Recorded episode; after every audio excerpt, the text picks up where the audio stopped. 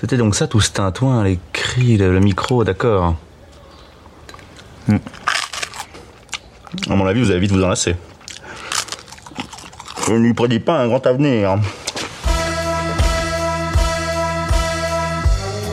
Salut tout le monde et bienvenue dans ce nouvel épisode de Une invention sans avenir, le podcast cinéphile mais sympa. Je crois que c'est une auditrice euh, à nous qui a dit ça il y a pas longtemps. Je trouvais que la formule était bien. En tout cas, euh, le podcast donc qui se fait des ennemis en disant que le cinéma c'est politique. Et pour affronter cette horde d'ennemis, je ne suis pas seul évidemment. Tel un instructeur du SNU, je dispose d'une armée à ma botte de chroniqueurs et de chroniqueuses qui sont même pas payés. Ah bon? Je sais pas du tout avec- euh, où je vais avec cette métaphore. La dernière fois que vous l'avez entendu, il était encore animateur de cette émission, mais il a accepté de passer la main, peut-être pour faire genre de remettre un peu de démocratie, peut-être parce que j'ai des dossiers sur lui et que je lui ai fait du chantage, je ne sais pas. En tout cas, Robin est là. Bienvenue Robin. Salut Raph, salut tout le monde. On serait plutôt une oligarchie, toi et moi, Raph, j'ai Ouais, l'impression. À la russe. Une oligarchie phallocrate en plus. Ouais. J'ai le plaisir de te le dire.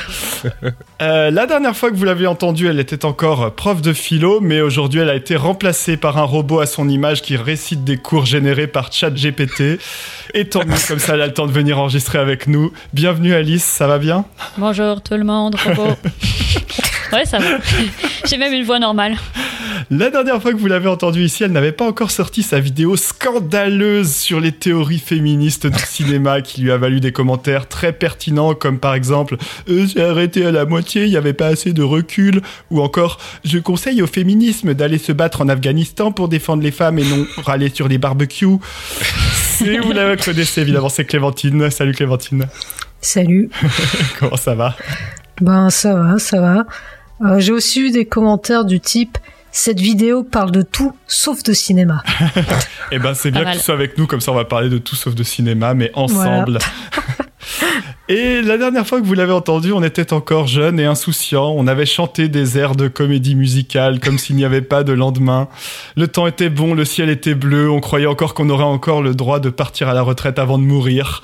Et il revient donc nous amener le doux parfum de ces jours heureux. C'est Mathieu qui est avec nous. Salut à tous, je suis content d'être là et puis ah oui, je pense qu'avec mon retour, euh, les beaux jours sont de retour. Ouais, c'est sûr. C'est c'est sûr, il fait moins 4 à l'heure où on enregistre. On est tous sous des couches de plaid, mais Moi, je suis au Québec en plus. Hein, donc, ouais, voilà. c'est clair. Alors, euh, je suis super content que vous soyez tous là parce qu'on va parler d'un sujet qui est très important qui est un, un sujet de discorde sur les réseaux sociaux. Et moi, en tant que personne la plus problématique de cette émission, évidemment, ça ne peut que me parler. On va parler d'aller à la salle. Mais la salle de cinéma, bien sûr. Donc, euh, on va en parler de tout ça ensemble. On va un peu se mettre dans l'ambiance de, des débats sur est-ce qu'il faut aller en salle, est-ce qu'il faut regarder les films chez soi, est-ce qu'on est en train de tuer le cinéma avec les plateformes. Vous avez immédiatement, évidemment, plein d'idées qui, vous- qui vous viennent en tête. Pour se mettre dans l'ambiance un petit peu, c'était quoi votre dernière de séance de cinéma, là, en quelques mots, euh, Robin bah, je suis allé voir euh, Wakanda Forever avec un peu de retard, mais c'est comme les blockbusters, ça dure très longtemps au cinéma, c'est assez cool. Ça dure très longtemps, la séance aussi. Aussi, ouais, ouais, surtout celui-là. Je dois dire que c'était pas mon préféré de la dernière série des Marvel, là.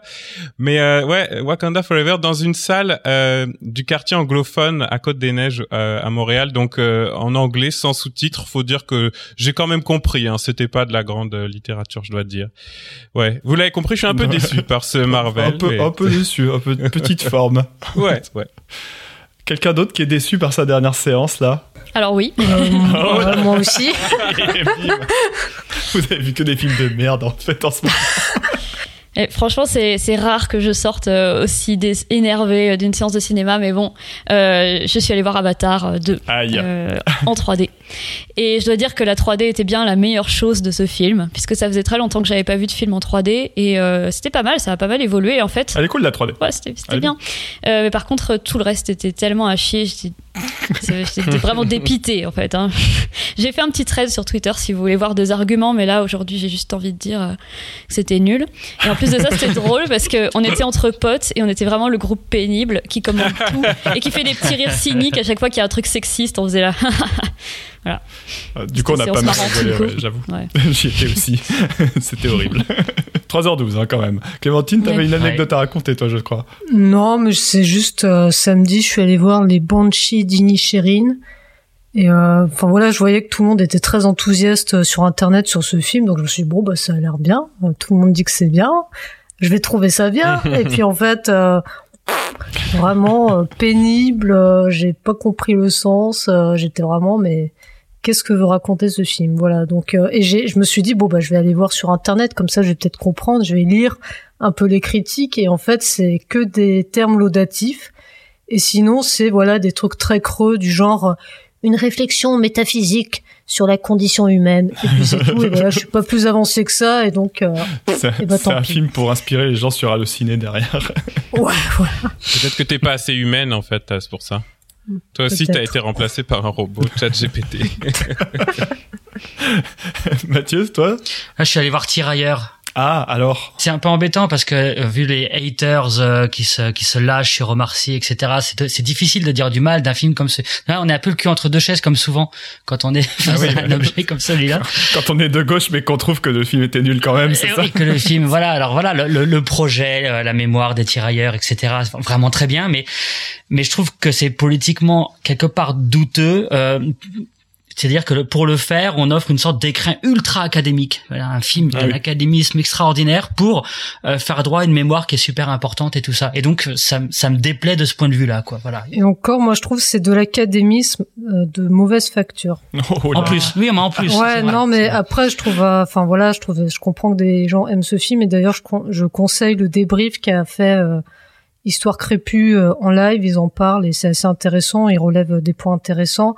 Mais c'est vrai que sur le plan cinématographique, c'est pas, voilà, Voilà. les scènes de bataille sont particulièrement pas, pas terribles. Bon, non, c'est vrai. c'est dommage. Après, il y a des choses très bien. Enfin, voilà, de- de- de- d'accorder beaucoup d'espace euh, au Peul, par exemple. Euh, Voilà, ça c'est Ouais. vraiment bon.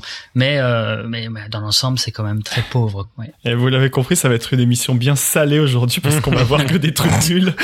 Donc c'est pour ça qu'on va certainement dire que du coup il faut pas aller en salle. Enfin je sais pas, on verra.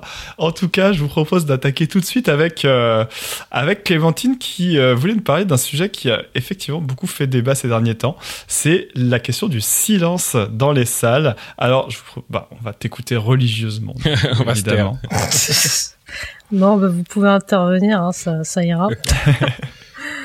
oui, alors, enfin, comme à peu près euh, toutes les deux semaines, euh, la sphère du Twitter cinéma s'est embourbée le 14 novembre 2022, j'ai bien noté la date, dans une énième polémique. Alors, ce jour-là, une youtubeuse cinéma, dont je ne citerai pas le nom, voilà, c'est pas, c'est pas important, cite un tweet qui contient une vidéo où on voit, durant une projection du film Black Panther Wakanda Forever, un groupe de jeunes se lever et pousser des cris enthousiastes, un peu comme un match de foot. Il y avait Robin dans la salle. c'était pas moi, j'étais- enthousiaste, c'était pas moi. La youtubeuse écrit Enfer et damnation, ça se propage et se normalise. Faut que les cinémas trouvent rapidement une solution. Puis les commentaires fusent et s'ensuit donc une polémique aux allures de panique morale sur le réseau social. Mais déjà auparavant, des tweets similaires avec euh, vidéo à l'appui, quelques mois plus tôt, avaient déjà suscité des réactions similaires autour d'avant-première de Spider-Man No Way Home en France en décembre 2021 ou euh, autour de la projection de One Piece Red à Marseille en août 2022. Et plus récemment, on a pu voir des réactions similaires autour d'une vidéo prise lors de la diffusion du film indien tamoul Tunivu, alors désolé pour la prononciation, Tunivu, je sais pas comment ça se dit, dans un cinéma d'Épinay-sur-Seine en janvier 2023. Même si dans ce dernier cas, des questions de sécurité sont à prendre en compte puisqu'il y avait des fumigènes. Mmh. Voilà, oui, donc les gens se sont ainsi- beaucoup euh, attardés sur ce détail-là, genre ah, c'est pas Oui. un lieu pour faire des feux d'artifice. euh, Voilà, donc ainsi de temps en temps, des vidéos de cet acabit sortent et engendrent son lot de commentaires déclinistes, racistes et autoritaristes. Voilà, c'est toujours des moments fort sympathiques. Mais au cinéma, le silence a-t-il toujours été d'or? Donc pendant cette polémique, sur Twitter, j'ai évoqué l'exemple des cinémas de troisième catégorie en Italie, les Terza Visione, des cinémas situés dans les zones rurales et périurbaines et surtout fréquentés par les classes populaires.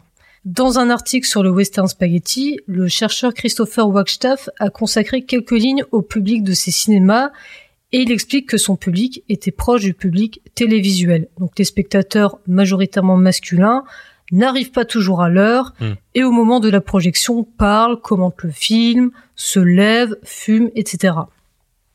Sur Twitter, quelqu'un a cité un autre exemple, celui du chercheur Fabrice Montebello, qui évoque dans un article de la réception des films au cinéma des ouvriers, un cinéma de Longwy, en Lorraine, dans lequel les ouvriers se retrouvent entre eux et qui, devant le film, se comportent comme le public italien des terres à visionner. Ils commentent le film, hurlent, bouffent, fument, flirtent, etc.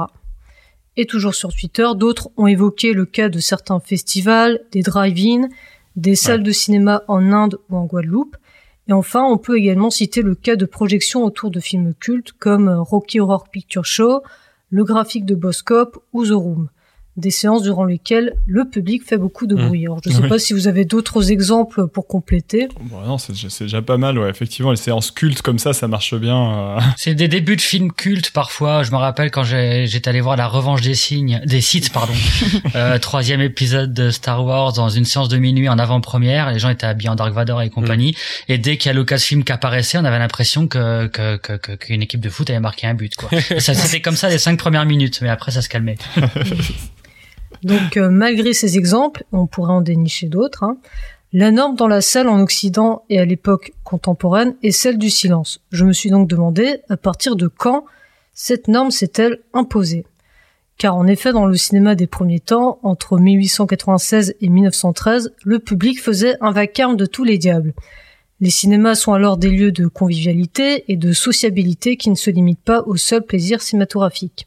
Durant mes recherches, je suis tombé sur beaucoup de travaux consacrés au public des premiers temps. Mais plutôt que de passer des jours à lire ces textes, j'ai décidé d'invoquer un spécialiste présent ici même. Robin, parce que là je me prends pour Batman. Yes. Alors Robin, comment était le public des premiers temps? Ouais, je vais je vais te répondre euh, rapidement parce que je veux pas non plus euh, trop squatter à l'intérieur de ta chronique vu que j'en ai une juste après. Mais quand on plonge dans les archives, on se rend compte que bon, il y a il y a toutes les configurations, mais il y a euh, rarement du silence. Euh, je vais rendre justice à mon directeur de thèse, Martin Barnier, qui a travaillé là-dessus en France, et je vous renvoie évidemment à son bouquin Bruit, cri, musique de film, les projections euh, avant 1914. Euh, mais c'est sûr, quand on regarde ce livre, il est très bien parce que c'est très euh, il y a, il y a une bonne première partie qui est un répertoire analysé de plein d'exemples. Alors il y a des exemples vraiment très drôles. Je vais vous citer ceux-là évidemment parce que c'est peut-être les plus extrêmes. Mais il faut se dire qu'en fait non, c'est la norme.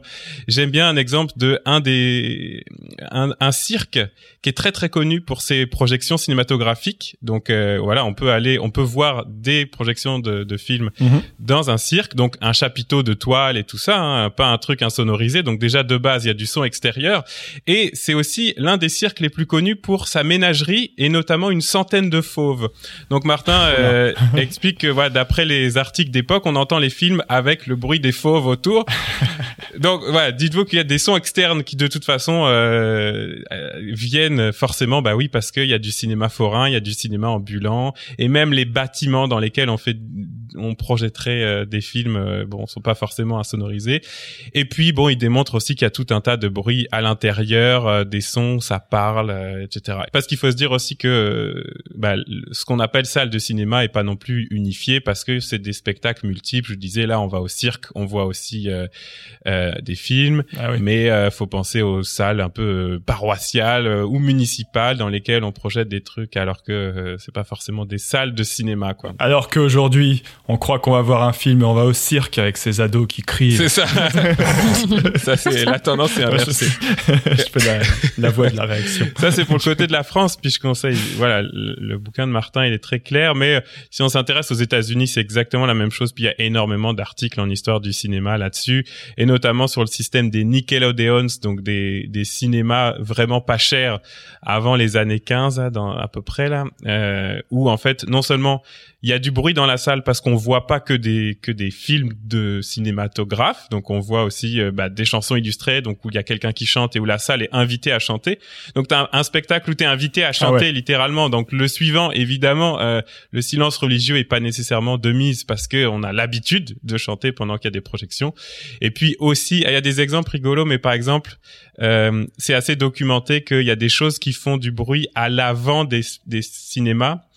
Donc soit un crieur, quelqu'un qui, est- qui est chargé de rabattre et de ramener du public, soit Mhm. des, des, des gramophones qui jouent de la musique très très fort pour faire venir le monde. Et visiblement, il y a plein de cas qui sont documentés où ce qui se passe dans la rue, on l'entend à l'intérieur. Donc le rabatteur te fait venir euh, pour écouter le film, puis en fait tu continues à l'entendre quand tu es dans la salle en train de... Donc voilà, que ce soit des bruits externes ou des bruits de l'intérieur de la salle, du public ou d'autres éléments, il y a, il y a toutes les configurations et il y a rarement du silence euh, jusqu'aux années 10-15 quoi. Bah, merci Robin. Superbe fuite. Alors, bah, du coup, bon, pour poursuivre, euh, du coup, mais comment finalement ces salles tonitruantes sont-elles devenues silencieuses? Alors, plusieurs facteurs expliquent ce changement. Alors, tout d'abord, le silence résulte euh, en fait d'évolutions narratives au sein des textes cinématographiques. Au tournant des années 10, le cinéma passe d'un cinéma d'attraction à un cinéma narratif, alors que le cinéma d'attraction s'adressait directement au spectateur, à la spectatrice. Le cinéma narratif, lui, induit un mode d'absorption diégétique qui demande plus d'attention.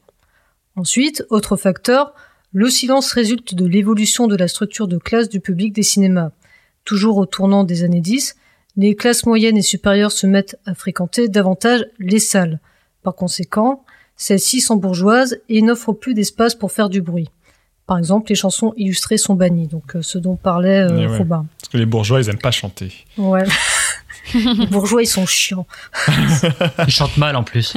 Donc progressivement, l'individu n'est plus un participant auditif dans un espace social, mais un spectateur, une spectatrice qui se tait, isolé dans l'obscurité intime de la salle.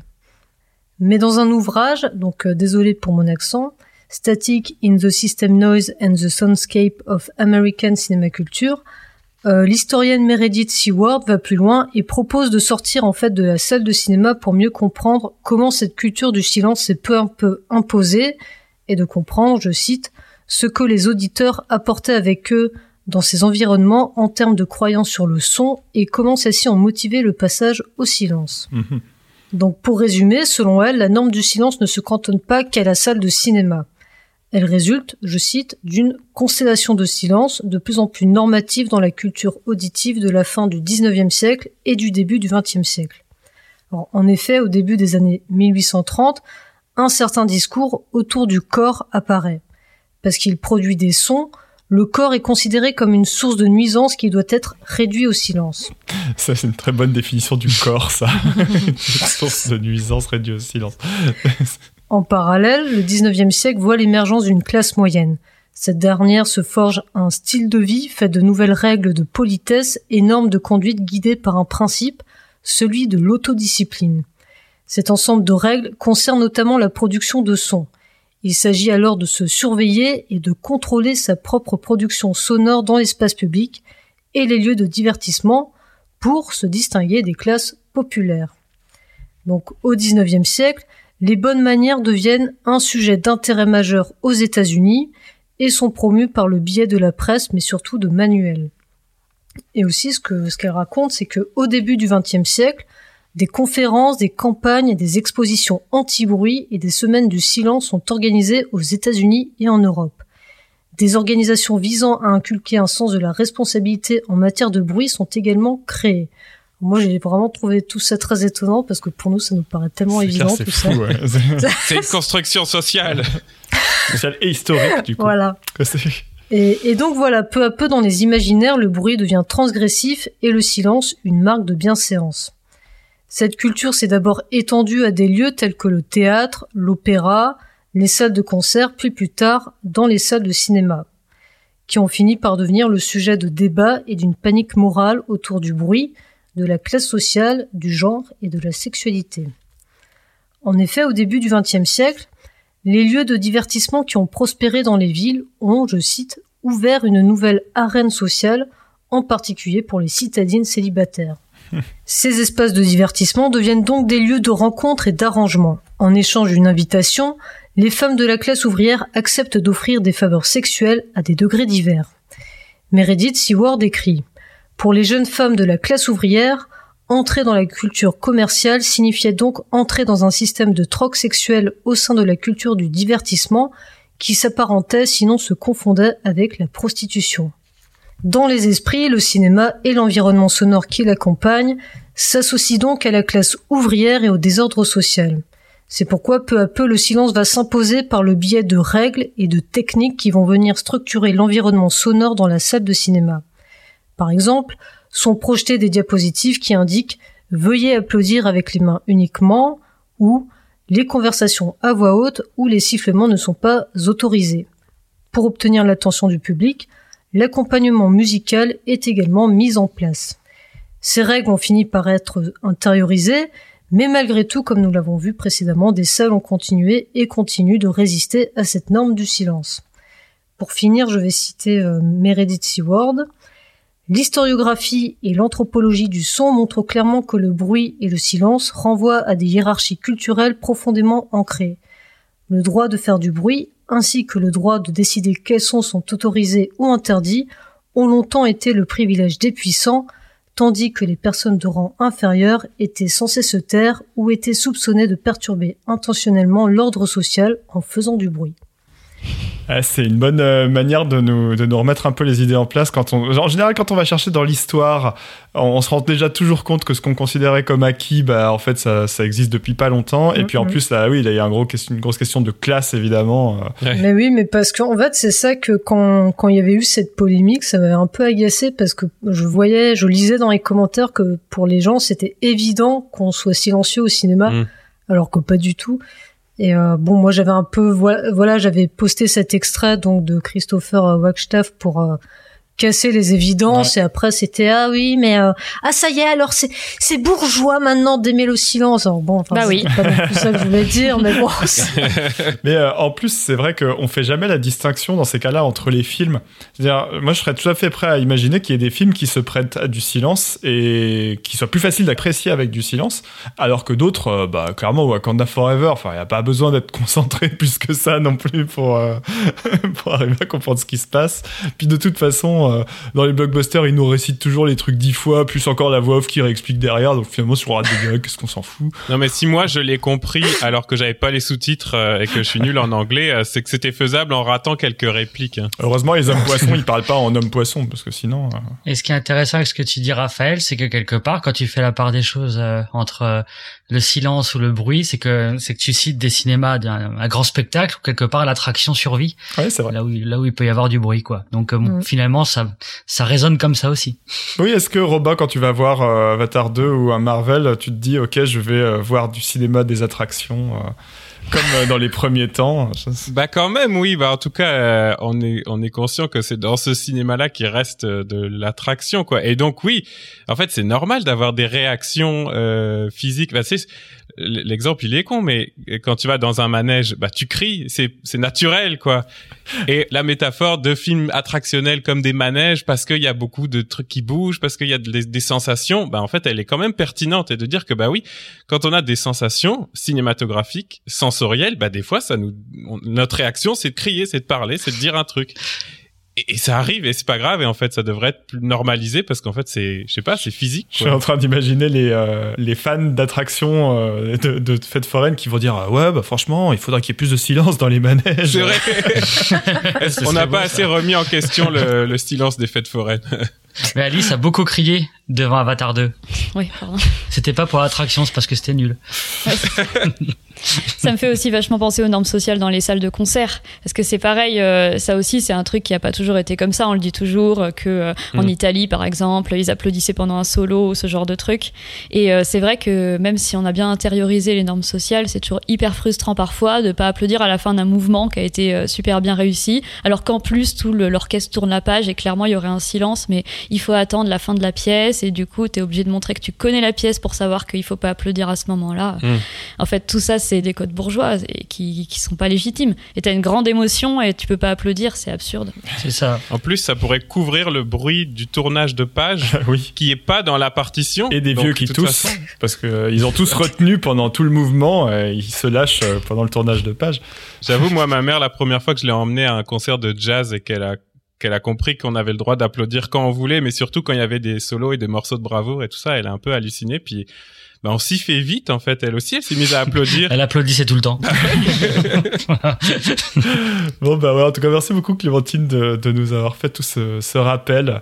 Euh, ça va bien mettre la table, je pense, pour euh, pour les suivants parce que effectivement vous allez voir, on va désinguer une bonne partie de peut-être des de ce que vous pensez être des certitudes ou des évidences sur euh, sur le, la salle de cinéma. Moi j'ai lu vos On chroniques, pour je sais ça. ce que vous allez dire, mais vous allez. Euh, Robin, tu veux enchaîner? Parce que toi, non seulement tu trouves qu'on peut faire du bruit dans la salle, mais finalement en fait le, le, le stade d'après, c'est tu y vas même plus, euh, si j'ai bien compris. Oui, c'est ça. Ma chronique euh, pourrait s'intituler "C'est pas grave de pas aller au cinéma" et elle part euh, d'un constat très simple, c'est que bah je ne vais presque plus au cinéma et pourtant je me sens encore être un cinéphile, en tout cas au sens propre. hein. J'aime encore le cinéma et pourtant aussi euh, je ne ressens pas de crise de légitimité à continuer la rédaction de ma thèse ou la production de ce podcast, même si aujourd'hui j'ai laissé la main à Raph pour que ça se voit un peu moins. Alors c'est peut-être parce que je suis un homme et que le patriarcat m'a appris à pas trop remettre en question mon expertise avant de parler. C'est sûr, c'est ça. Est-ce que c'est une hypothèse Ouais, convaincante? Oui, voilà. À vous de juger. Il y a sans doute un peu de ça, mais je crois pas que ce soit complètement ça parce que en fait, bah, je continue de voir des films. Je vais plus au cinéma, mais ouais, je- j'en vois encore des films. Euh, Je suis pas du tout contre la salle de cinéma. hein. D'ailleurs, une grande partie de mon éducation cinéphile est liée à la salle. Mettons depuis mes 15 ans, quand ma mère m'a offert un abonnement UGC illimité, jusqu'à 2019, l'année de mon dernier abonnement à la Cinémathèque québécoise à ce jour, où j'ai littéralement passé des centaines d'heures hein, pendant plusieurs années. hein. Surtout, euh, bah, voilà, euh, à mon arrivée au Québec, avant de connaître quiconque, j'ai passé beaucoup de temps là-bas. Sauf que 2019, bah, c'est aussi l'année de naissance de mon premier enfant, ceci expliquant cela. Et cette expérience de parent qu'on vit aujourd'hui d'ailleurs, puisque euh, je vous le dis euh, entre parenthèses, mais j'ai été appelé aujourd'hui par la garderie et donc j'ai littéralement un enfant qui dort en ce moment pendant qu'on enregistre le podcast qui va peut-être se réveiller à un moment donné. Là aussi, le silence dans le podcast. Est-ce que c'est pas un- une construction sociale? Je Oui, sais oui, pas. Non, mais fais attention de pas rire trop fort, de pas parler C'est ça. Ouais, voilà. Doucement.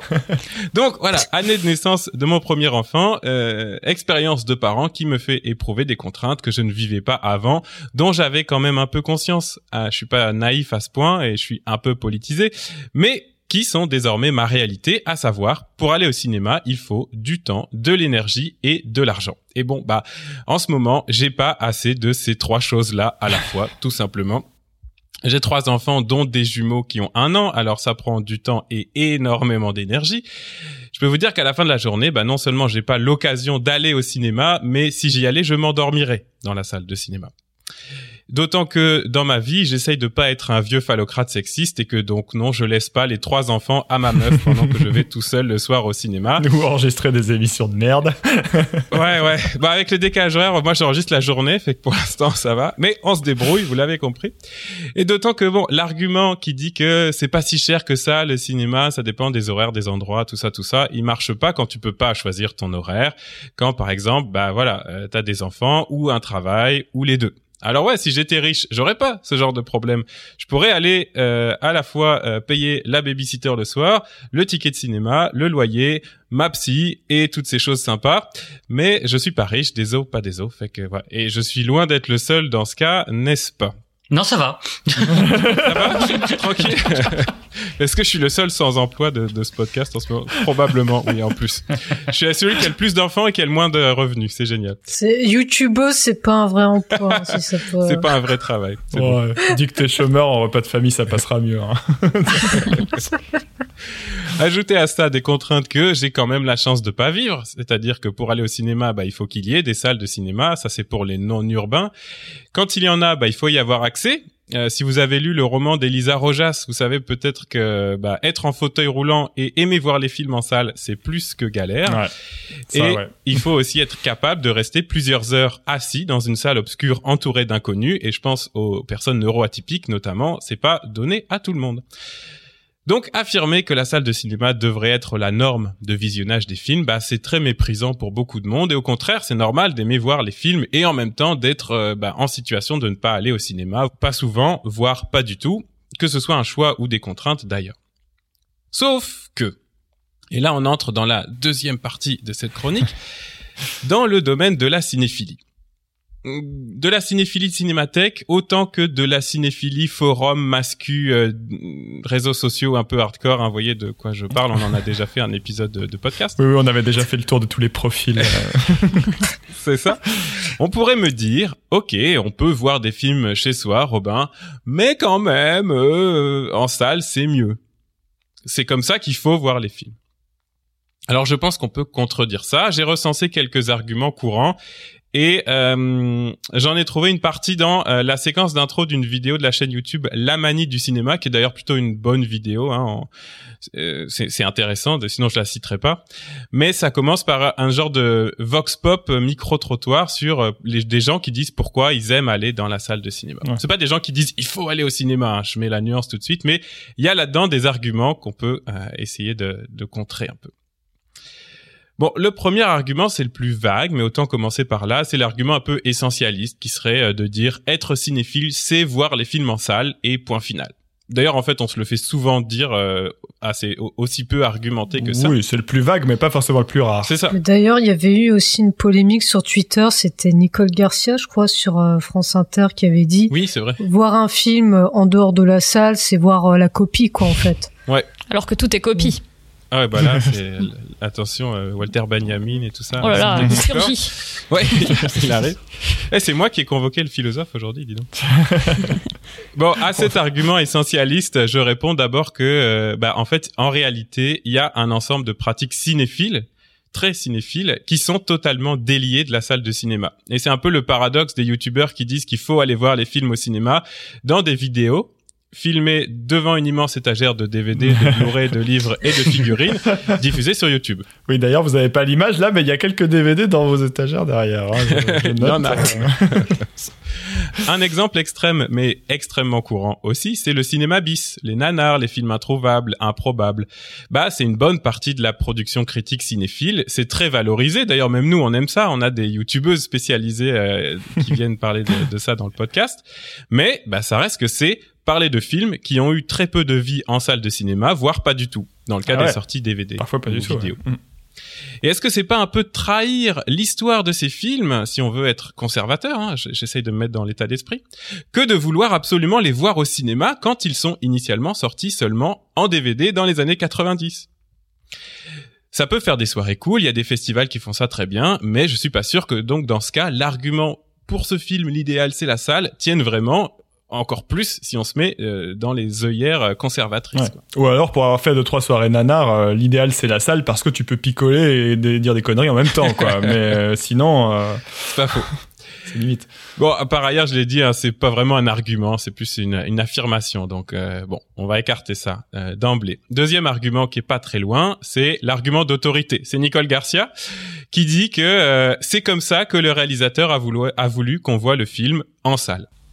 Ça, on l'entend souvent aussi, hein, vous êtes Non, d'accord les réalisateurs le disent beaucoup. ouais. Bon alors, et d'abord, est-ce que c'est vrai pour tous les films?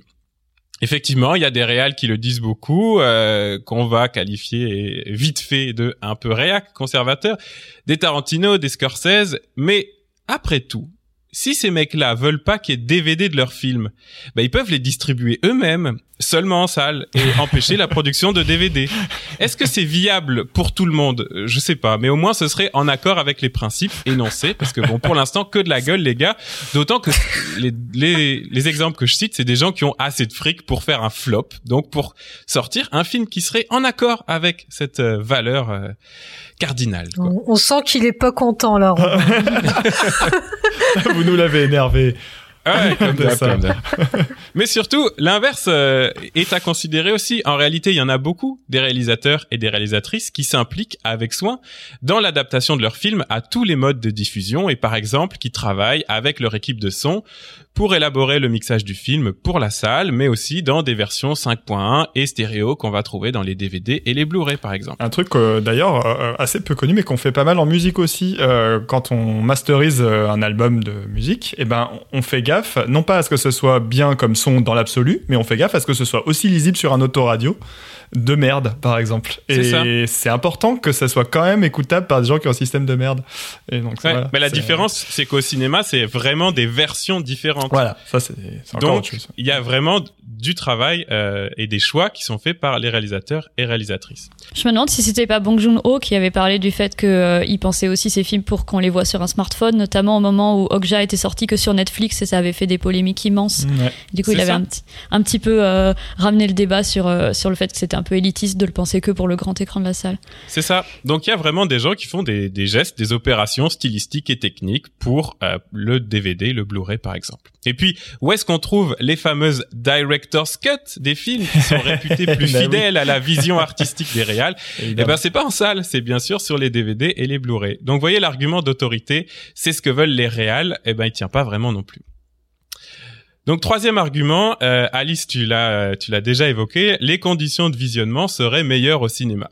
Alors là encore, pas super convaincant non plus, déjà parce que on peut avoir de bonnes conditions euh, chez soi, proche d'une salle de cinéma. Il y a des gens qui qui, qui s'équipent, on peut être euh, confortable. Mathieu dit bah oui, Mathieu il est posé chez lui, hein, c'est ça. C'était tout ce qu'il faut. Et puis parce que euh, des salles de cinéma avec des conditions merdiques, ça existe aussi. Ah Et- oui, oui. Ah oui. Il y a, c'est sûr que il y a des cinéphiles technophiles, on en a parlé, des Durandal, tout ça, qui vont aller voir le film en IMAX 3D, 48 frames par seconde, etc. Mais c'est loin d'être le cas de tout le monde et, et même de tous les cinéphiles. Et d'ailleurs, il y a un idéal un peu romantique, un peu mythique dans la cinéphilie, de ces petits cinémas de quartier, loin des multiplex, où le son n'est pas toujours bien réglé, où on n'est pas bien assis, tout ça. Vous voyez l'imaginaire de la petite salle. J'ai- des souvenirs qui me viennent en Ah oui, tête. c'est ça. Ah ouais. On Ouais. entend encore le bruit de la rue, tout ça. on entend des fois la salle d'à côté. Il y a encore le fourmi à Lyon. Ouais, ouais, il a été repris par les cinémas Lumière. Ouais, le cinéma opéra sur lequel on pro y projetait sur le mur hein, directement. Ouais, avec le vieux crépi sale. Le, le cinéma opéra, c'est à ça que je Qui tombe pensais. Je suis allé voir un, un film là pendant le Festival Lumière. C'était le sauna. Je n'ai c'est jamais très chaud, sué ouais. autant. et, euh, et les gens étaient en sueur, mais c'était atroce. Hein. J'ai jamais vu, vu ça. Et c'est dur de se concentrer, hein, ouais. Donc là Ah bah oui, oui. les bonnes conditions au cinéma, bah c'est pas un argument ultime loin de là, parce que voilà, il y a ces cinéphiles Mm. qui vont ré- euh, vénérer les petites salles un peu pourries, quoi. Quatrième argument, est-ce que c'est une question de style, au sens où les films seraient faits pour le grand écran esthétiquement? Et là, je vais répondre plutôt par un contre-exemple. Est-ce que Scorsese, lui qui dit que les films Marvel ne sont pas du cinéma et qui aime pas trop les plateformes, il a vraiment changé de style pour faire The Irishman, qui allait être diffusé sur Netflix? Lui qui a ce discours très stylistique, hein, que les films sont faits pour le grand écran, on aurait pu penser qu'il allait justement y réfléchir, adapter sa manière de filmer pour une diffusion pas en salle. Mais en fait, non, pas vraiment. C'est un Scorsese très classique. Il a même été largement encensé pour ça. Ouais, ça ressemble vraiment à tout. euh. Et l'inverse est valable aussi. Mm. Moi, je suis assez friand de films. euh, je sais pas si vous connaissez Blumhouse, cette boîte de prod qui fait des gros succès avec des films d'horreur à tout petit budget. Bon, bah dans le lot, il y en a vraiment beaucoup qui sont des jeux avec les codes de la vidéo, des médiums non cinématographiques. Alors, Paranormal Activity est le plus connu, mais il y a aussi Cam, The la- Visit. The Visit et les films de found footage, donc The Visit de Shyamalan, Creep et Creep 2 de Patrick Bryce, un film sur le camming qui s'appelle Cam, il y a Unfriended dont tout le film se déroule à l'écran d'un ordi, bref. On peut peut-être se dire que ces films-là, ils sont pensés pour fonctionner sur des écrans domestiques plus que sur des écrans de cinéma. Et puis là, j'ai regardé euh, Creep, euh, les deux premiers Creep euh, avec Marc Duplass, c'est excellent. J'étais chez moi, au calme, dans le noir, au casque, et ça marchait super bien. Et j'ai eu euh, peur, j'ai eu des malaises, j'ai eu des sursauts, et voilà, il y avait des vrais effets de cinéma, ça marchait. C'est vrai que dans, dans les, dans les jeux vidéo d'horreur, ils disent euh, jouer au casque pour une meilleure expérience. C'est un truc qu'on peut pas Voilà. faire euh, en salle de cinéma, et qu'on cinéma. peut faire chez soi. Ouais. Et dans les jeux vidéo, il y a des jeux qui ont été pensés pour être joués sur smartphone, par exemple, et dont le format est adapté, etc. C'est bizarre qu'au cinéma, ce soit pas forcément le cas. C'est ça, ou que ce soit pas reconnu. Mm. Donc je termine rapidement avec les deux derniers arguments. Le quatrième est très courant aussi. Hein. La salle de cinéma, ce serait un endroit où on peut échapper à notre rythme de vie pour se laisser porter par le temps du film, etc. bon, désolé, mais moi, s'il y a un endroit où je trouve qu'on peut échapper au rythme effréné du monde, bah c'est chez moi, hein, dans mon lit, dans mon salon. Alors, où il y a ton enfant de malade en train de dormir. voilà. pas quand les enfants sont réveillés, par exemple. C'est vrai. Et puis, il faut avoir un chez soi. Mais tout de même, bon, on peut avoir des, des bonnes conditions aussi même l'aspect rituel euh, qu'il y a au cinéma et dont on parle souvent là, eh ben il peut avoir des équivalents domestiques, faire le noir, tirer les rideaux, aller pisser avant le film, éteindre son smartphone, etc. Se prévoir de la bouffe, euh, des choses comme ça. Et puis dernier argument, pour aujourd'hui en tout cas, l'idée du collectif. Ressentir des émotions en même temps que d'autres gens et surtout, surtout, en même temps que des inconnus. Là, là encore, mais désolé, moi je sais pas trop ce que ça apporte au film. Hein. C'est peut-être un peu hot take ou alors je suis un sociopathe, mais moi je m'en fous qu'il y ait des inconnus dans la salle avec moi. Et d'ailleurs, s'il y a personne, ça me va bien aussi. Et je vais pas sortir de la salle si je suis seul dedans, sous prétexte que bah sans l'entourage d'inconnus, je vais manquer une part importante de l'expérience cinématographique. Au contraire, euh, même chose que tout à l'heure, les cinéphiles vont adorer raconter cette séance d'un film lituanien à minuit où ils étaient tout seuls dans la salle, alors que bah, ce serait contradictoire avec l'argument de l'expérience partagée. Hein. Et puis, pour revenir à, et renvoyer à la chronique de Clémentine, il y a aussi une partie des cinéphiles qui veulent bien des inconnus, qui vivent des émotions avec eux, mais si possible en silence, hein, et puis pas des jeunes, puis pas des noirs et des arabes non plus, faudrait pas déconner. Donc, vous voyez que cet argument, il est aussi très très relatif. hein. On sait ce qu'on veut dire quand on aime être entre inconnus. Ouais, l'entre-soi, euh, voilà, des inconnus, mais entre soi quand même. Quoi. Faut que je barre une partie de ma chronique parce Bon, que pareil. je parle, positiv- je parle positivement de l'expérience collective. Non, pardon, continue. Hein. On se rejoindra. On se retient, on, en parlera tout à l'heure. Vous On va pas. alors, hein. On fait deux phases à cette émission, une phase de gauche et une ça, phase ouais. de droite. Vous aurez toute la liberté de vous exprimer dans un second temps. Le collectif, c'est à gauche, on est d'accord. Hein. Gauche et encore plus à gauche, je sais pas comment ça va être. Ah, peut-être, hein, vous, vous, vous verrez. Et puis bon, pour partager collectivement des émotions avec des inconnus autour de films, je nuance tout de suite, hein, les amis. Il y a d'autres modalités, et je pense par exemple à l'engouement qu'il y a eu récemment autour du film Glass Onion il y a quelques semaines, hein, sorti sur Netflix pendant les vacances euh, d'hiver, enfin de Noël, euh, des, fêtes. Beaucoup de monde a regardé ce film en l'espace de quelques jours, des dizaines de tweets sur le film, ça fusait dans tous les sens et dans tous les genres, des avis, des analyses, des gens qui s'engueulaient, des théories, des ressentis aussi, de l'émotion. Et j'avoue, je suis allé voir ce film parce que j'étais un peu deg de pas partie de la communauté des gens qui parlaient de ce film, mais un peu dans l'instantanéité. Alors c'était pas dans le direct des deux heures de film dans la salle de cinéma, mais il y avait quand même cette truc de une fenêtre de deux trois jours où euh, il y a quelque chose qui se joue en direct dans le collectif quand même euh, autour de ce film. Bon, j'avoue, je suis aussi un peu le voir parce que j'aime bien Dave Batista, mais ça c'est autre chose. c'est mon amour des anciens catcheurs qui font du cinéma. Donc, on le voit, cinq arguments très courants. J'en laisse quelques-uns de côté. euh, je vais m'arrêter de parler, euh, mais aucun n'est complètement convaincant. Aucun n'est absolu, en tout cas. Et surtout, bah, les cinq sont de toute façon rarement réunis. Évidemment, moi, je fais pas la police de la pensée, hein, ni de la salle de cinéma. Vous avez le droit de penser que ce que vous voulez, c'est voir tous les films en salle ou tous les films possibles en salle. Mhm. Mais je vois plus de raison de dire en tout cas que c'est ça qu'il faut faire, qu'on n'a pas vraiment vu les films si on les a pas vus au cinéma. Ça, c'est péremptoire et c'est conservateur. C'est même une posture assez méprisante. Et j'ai même l'impression que ça va pas contredire ce que Mathieu et Alice pourraient nous dire après sur les plaisirs de la salle de cinéma ou les possibles de la salle de cinéma, parce qu'au fond, je suis pas en train de les contredire. Ce que je contredis, c'est la posture de il faut aller au cinéma et sinon on n'a pas vu le film. Parce qu'en fait, les gens qui disent ça, notamment qui font des critiques de films, eh ben en fait, ils se permettent quand même, en tant qu'experts et en tant que critiques, de parler des films qu'ils ont pas vus au cinéma. Et ça paraîtrait absurde qu'ils le fassent pas, de ne pas parler des films qu'ils ont vus que en Mhm. DVD ou que sur Netflix. Ah bah, on se taperait moins de commentaires de merde sur Twitter, c'est ça que je te le dis. Voilà. Il y a un argument qui peut être facilement contré, c'est le cinéma, c'est un lieu qui est noir, qui est obscur. Et depuis euh, notamment une vingtaine d'années, je sais pas exactement quand, bon, avec toutes les bandes de sortie, les, les marches lumineuses, etc. Ben mon petit dispositif qui est quand même loin d'être euh, très euh, très onéreux. Hein, j'ai j'ai fait un petit peu le- voilà, j'ai un projecteur avec Mhm. un avec un écran. Et bon, c'est plus noir chez moi que que dans une salle de cinéma. quoi. Voilà, quoi. pour le Ouais, dire, pour le dire comme ça, parce que j'ai pas les normes de sécurité euh, comme ça qui, qui qui me bouffent. Parfois certains écrans, voilà, la bande de- d'issue de secours, euh, elle, elle- Oui. elle est dessus quoi, elle est sur l'écran. Donc euh, bon, c'est agaçant. voilà, donc je, suis- je suis mieux chez moi. Est-ce que vous avez des souvenirs de visionnage comme ça, euh, hors des salles de cinéma, un peu mémorables? Je sais pas, des séances de cinéma, mais à la maison, qui vous restent en, en mémoire, ou des trucs cool que vous faites euh, cinéma à la maison Ouais, moi je pense, euh, Raph et moi, on a une amie euh, qui est aveugle. Et il y a quelques années, on a revu Le Seigneur des Anneaux avec elle, genre trois Ouais. vendredis soirs d'affilée.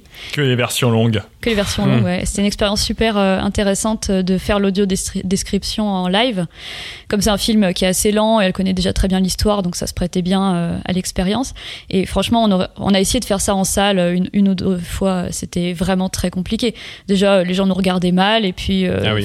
c'était super dur de suivre le, fil en le film en même temps. Donc, euh, clairement, ça c'est un truc qui marche beaucoup mieux chez soi et c'était super expérience. Ah bah, C'était une super expérience de partage du coup d'une œuvre qu'on n'aurait pas pu faire avec des inconnus, ouais, c'est vrai. Oui, parce que silence dans la salle. Encore une Ah fois. ouais, c'est ça. Mm. Clémentine, euh, des, des bons souvenirs Euh, hors oui. des salles, peut-être? Bah justement, avant tu parlais du fait que le comment dire la, la cinéphilie à la maison, ça, ça a permis de découvrir euh, le cinéma bis. Et c'est vrai que moi, sans les DVD, jamais j'aurais découvert euh, le cinéma bis italien. Mhm.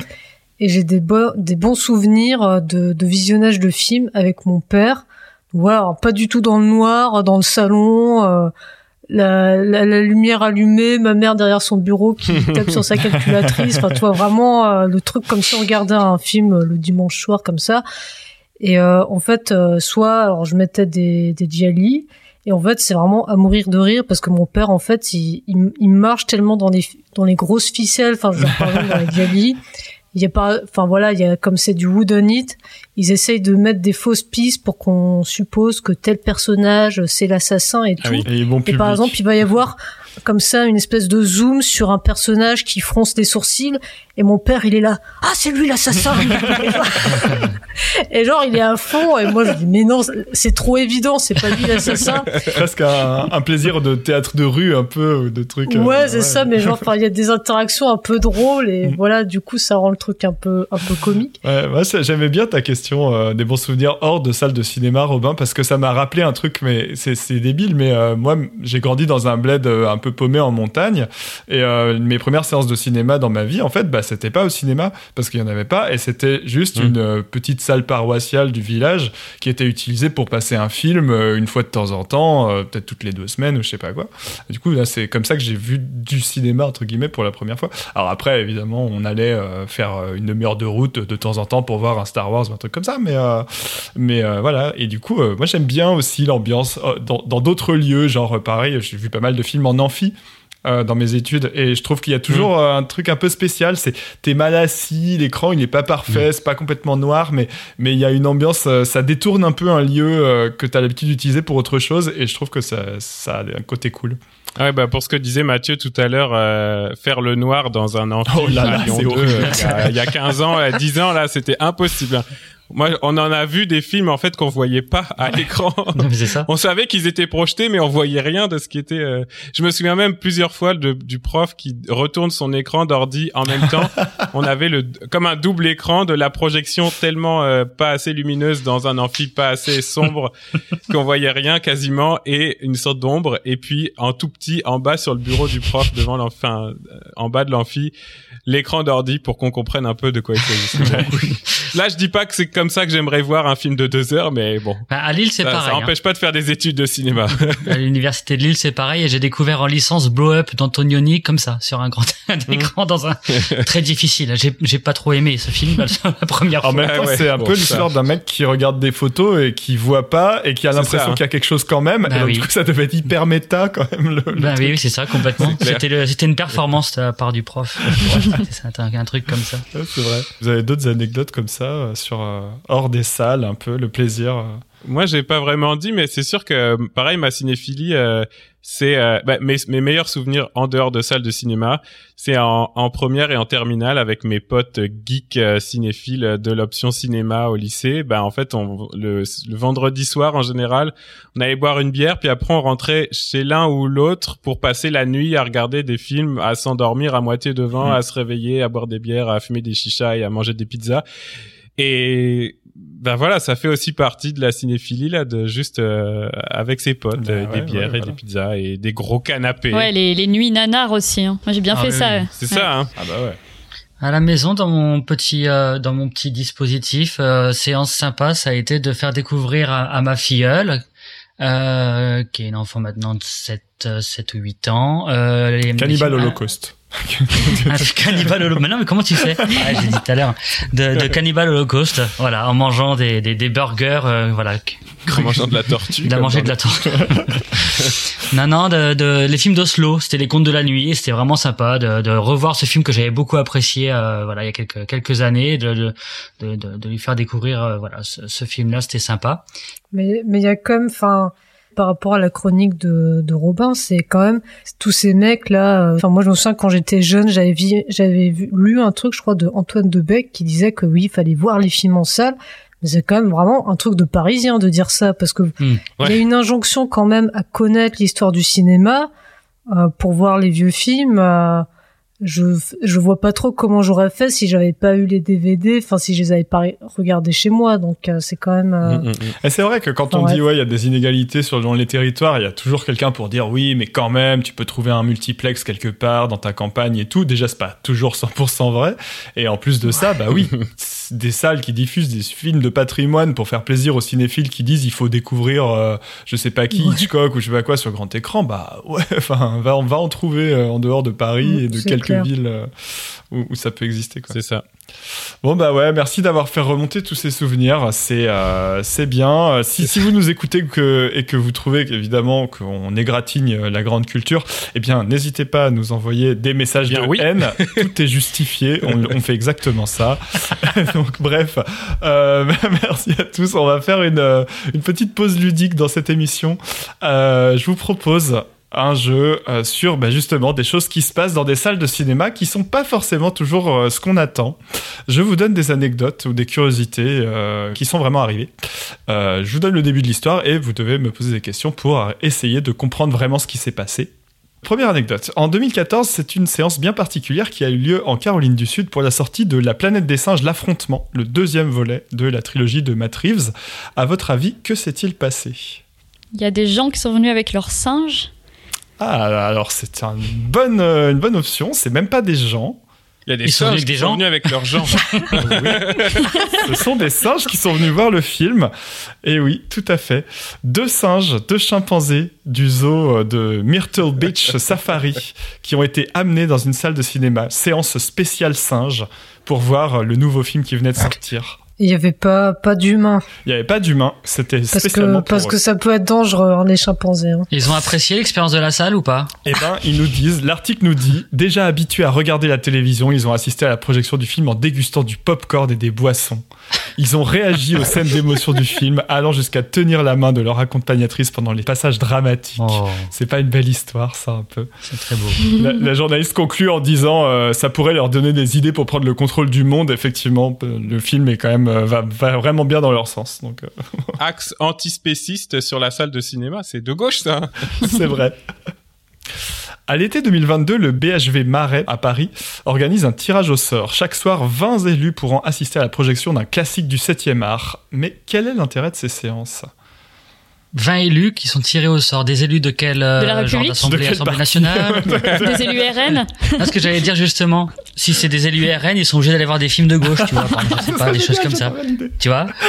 Et des films, des gens de gauche, ils sont obligés d'aller voir des films de Clint Eastwood, enfin des, tu vois, des, des- Non, ce sont des gens normaux. Tout le monde peut participer. Est-ce que ça a un rapport avec le BHV Oui, c'est un rapport avec le BHV. Du coup, c'est les films sur l'électroménager? Non, pas exactement. Des films qui se passent dans des supermarchés Non, c'est des classiques, c'est des films euh, que tout le monde connaît, euh, presque. Ce qu'on cherche, c'est quel intérêt pour le BHV de faire ça C'est ça? Non, quel est l'intérêt d'y aller? Pourquoi est-ce qu'il faut s'inscrire, participer à un tirage au sort? Est-ce qu'on gagnait quelque chose en plus si on gagnait Genre, on Même allait pas. au cinéma puis on gagnait une machine à laver Même pas, c'est juste la séance. Rappelle, c'est que les, les 20 élus euh, dans, dans l'histoire, ils font Les quoi 20 personnes, 20, euh, 20 personnes qui euh, sont tirées au sort pour participer à une projection un peu spéciale. Toi, t'as vraiment Non, mais j'étais vraiment resté, j'étais vraiment resté sur le truc des élus, moi. Genre, j'ai- D'accord, ok. Pardon, j'ai- Ok. Est-ce que c'est sur l'écologie Non, pas du tout. Un truc. euh, Ça, c'est la- les conditions de projection qui sont spéciales. C'est des trucs de technique particulière par rapport au matos du BHV Ça dépend. Oui, alors c'est du matos qu'on peut trouver dans un BHV ouais, qui est utilisé. C'est que de la récup. De la récup de vieilles machines à laver, tout ça, pour faire la. Pas du tout, justement de l'inverse. Ah, c'est des, De la pas récup. c'est des, des prototypes euh, de trucs qui sont pas encore Oui. sortis, de, pro- de vidéoprojecteurs ou... Pas de vidéoprojecteur, d'autres choses qu'on peut trouver dans un BHV qui servent, mais qui peuvent servir à regarder des films. Des, des smart, des télés. Du, du tissu pour projeter. Ah, vous, êtes, vous êtes pas très loin, je vais vous la, la donner. Euh, ils projettent des films où les gens peuvent s'asseoir dans un lit qui est ensuite vendu au BHV que l'on peut retrouver au rayon meubles. Et donc, c'est à moitié une opération de com. Ah. Comment ils vendent euh, ça après en super... Non mais vraiment il y a eu des il y a 20 élus là qui ont dormi dans ce lit et c'est vraiment euh, voilà, vous allez vra- vraiment c'est super vous avez très bien dormi. Alors, d'après ce que j'ai compris, d'ailleurs, ils disent euh, attention, tenue correcte exigée, euh, sortez vos plus beaux pyjamas parce qu'ils avaient certainement trop peur que les gens se ramènent à poil comme s'ils étaient bah chez c'est eux. ça ouais. Et c'est vraiment un truc d'influenceur, ça. Euh, les gens qui vendent euh, l'eau de leur bain, là, bah c'est pareil. Là, tu vends le lit dans lequel t'as regardé Titanic et t'as un peu C'est vrai. Au pleuré. BHV. Il reste encore les traces des larmes. Euh, on va s'arrêter là tout de suite. Euh, vous êtes du genre à râler, vous, sur le confort des sièges de cinéma, avoir un lit euh, en, en tant que siège, ça vous, ça vous chaufferait? Euh, bah, moi, dès que je suis à l'horizontale euh, devant un film, j'ai tendance à m'endormir. hein, donc, euh, Ça dit, les gens qui ont une carte illimitée, ils peuvent faire ça. Ils- des fois, ils prennent un film bien long et ils vont faire la sieste devant, quoi. Ah oui, ça je l'ai déjà fait. Ouais. C'est Bah voilà. Ça m'est arrivé aussi. Ouais. Ah ouais. Ouais. Ouais, de me caler au fond d'une salle avant de avant un train d'être fatigué de prendre le, le premier film venu et aller au fond d'une salle pour dormir. Alors, une info récente. Une start-up américaine s'attaque au monopole des salles de cinéma. Quel est son plan, à votre avis? Ça doit être disrupté euh, quelque chose. Ah, il y a un truc à disrupter, ouais. On va voir si vous avez l'esprit d'entreprise. Leur faire concurrence avec un autre euh, dispositif de projection? C'est c'est de la concurrence, oui. Est-ce que c'est une ubérisation de la salle de cinéma? Hmm, pas tout à fait. Non. Parce que j'imaginais qu'on puisse louer le salon de Mathieu sur une plateforme pour aller voir un film quand il est pas là, par exemple. Mais c'est une très bonne idée.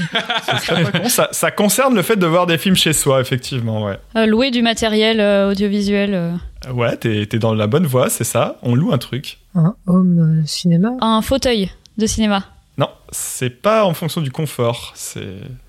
On peut acheter du popcorn, mais enfin, c'est un peu nul. Il y a- il quelqu'un qui vient chez toi et t'apporte un fauteuil, du popcorn et un vidéoprojecteur et il reste deux heures à attendre que t'aies fini. Non, mais surtout, pensez à, à quelque chose qu'on ne peut faire que en salle normalement. Qu'est-ce qu'on peut voir seulement en salle? Les bandes bandes annonces. Les pubs. Bah non, ça vous pouvez les regarder chez vous.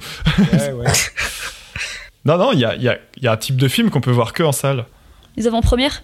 Eh bah oui, des films tout nouveaux. Ah ouais, donc c'est un, un truc pour louer des films qui sortent qu'en salle. Mais ça doit être complètement Exactement. illégal, surtout en France, avec la chronologie des médias. C'est une euh, start-up fondée par Sean Parker, qui a aussi fondé le site Napster, euh, The Screening Room, un boîtier qui permet de regarder les films à l'affiche directement depuis son salon. Une box vendue 140, 150 même dollars, qui permettrait d'accéder au programme comme au cinéma, qui change toutes les semaines. Et ensuite, chaque film coûterait 50 dollars à la location pendant 48 heures. Le prix moyen, donc, d'une séance pour une famille de 5 personnes. Mais du coup c'est légal. C'est pas c'est pas un Eh truc. bien, qui- ce serait légal, mais légal. il faut encore qu'ils sont en négociation visiblement avec euh, les grandes euh, compagnies de distribution. Oui, ce sera légal quand ce sera légal. Ouais, c'est Voilà, ça. Oui, c'est pas légal du tout. hein. Enfin, surtout pas en France. Oui, pas en France, ouais. Avec un 49.3 ça peut passer. En tout cas, soyez pas trop inquiets parce que j'ai trouvé deux articles sur ça, un de 2016 et un de 2022, et ils disent exactement la même chose, donc ça a pas dû avancer du tout leur Ok. histoire. 2017, il tente d'ouvrir sa bière dans une salle de cinéma et fait évacuer 200 personnes. Pourquoi? Tout a explosé. Je sais pas. Attends, si ça a juste explosé, tu fais pas évacuer 200 personnes. Alors, il y a bien une affaire de quelque chose qui explose, mais c'est pas la bière. Est-ce qu'il a ouvert avec son briquet et le briquet a explosé? T'es dans la bonne voie. Ah, il a ouvert avec un truc euh, hors du commun, quoi. Il a ouvert avec un truc. Avec un couteau. Avec un flingue Aux États-Unis, ils aiment bien les flingues. hein. Alors, c'est pas aux États-Unis, c'est en Allemagne. Ils aiment bien quoi en Allemagne? C'est quelque chose qu'on peut avoir dans son sac et qui est effectivement un peu une arme. Ben, un couteau. Le capital. Avec le Non, pas un couteau, pensez, euh, pensez à une arme un peu plus discrète. Des ciseaux. Un tournevis. Avec une bombe lacrymo T'es pas loin, je te la donne, Mathieu. Il a euh, ouvert avec une bombe au poivre. Ah oui. C'était ma deuxième. euh, J'allais dire ça après. Il a tenté de décapsuler sa bière avec une bombe au poivre. Ce spray s'est accidentellement cassé pendant le processus, ce qui en a Ah, fait merde. une véritable bombe lacrymogène. 200 personnes évacuées dans la panique générale. C'est pour ça que c'est interdit de boire en salle, uniquement. Et ouais, d'ailleurs, moi, c'est une question qu'on n'en a pas trop parlé, mais euh, vous seriez chaud, euh, chaud de, de l'alcool dans les salles de cinéma? Il y a des pays où c'est autorisé? Oh oui. Ah ouais, carrément. Je pense que c'est autorisé au Canada. Je sais pas, je bois plus trop d'alcool, mais au, au Canada, dans les multiplex, mais il y a des, des fast-food, en fait, à l'intérieur du cinéma. Ouais. Alors qu'en France, euh, on résiste vachement à ça. Ouais, c'est un peu frustrant parfois de pas pouvoir euh, manger ou boire, ou même une boisson chaude, etc. Ou que tu sois obligé de prendre les trucs des cinémas. euh, dans les cinémas d'arrêt d'essai, il y a rien. Et t'as vraiment pas le droit. Alors, moi, en général, je m'en fiche. Je viens avec mon thermos et tout, j'aime bien, mais c'est frustrant, c'est bizarre. Alors que c'est vrai que chez soi, on a un peu l'habitude de manger et de boire devant les films. Petite flasque de whisky euh, dans le sac, comme ça, discret. Non. Non, mais il y, a de- il y aura un parallèle à faire avec les stades de foot, quoi. là. Plus d'alcool dans des dans des lieux comme ça, de voilà, de, de spectacle, de voilà. C'est un peu c'est un peu dommage, je trouve. Et puis il y a un côté très très policier quand même là, autour de ça. Ouais. On pourrait se faire retirer le bouchon des bouteilles. euh, Oui, pour c'est ça. rentrer, euh, Pour éviter que qu'un qu'un qu'un Navy prenne une bouteille dans la gueule. Allez, une dernière. Décembre 2021, les gendarmes sont intervenus à plusieurs reprises dans le cinéma de Châteaubriand en Loire-Atlantique. Pourquoi Est-ce que c'était parce qu'ils voulaient aller voir euh, Bac Nord de force? Ah oui, ils interviennent juste pendant Bac Nord. À chaque fois, ils regardent une petite scène. Ils se mettent à côté de l'écran, ils disent Eh, regardez, c'est On nous. nous a appelés, on nous a appelés. C'est la.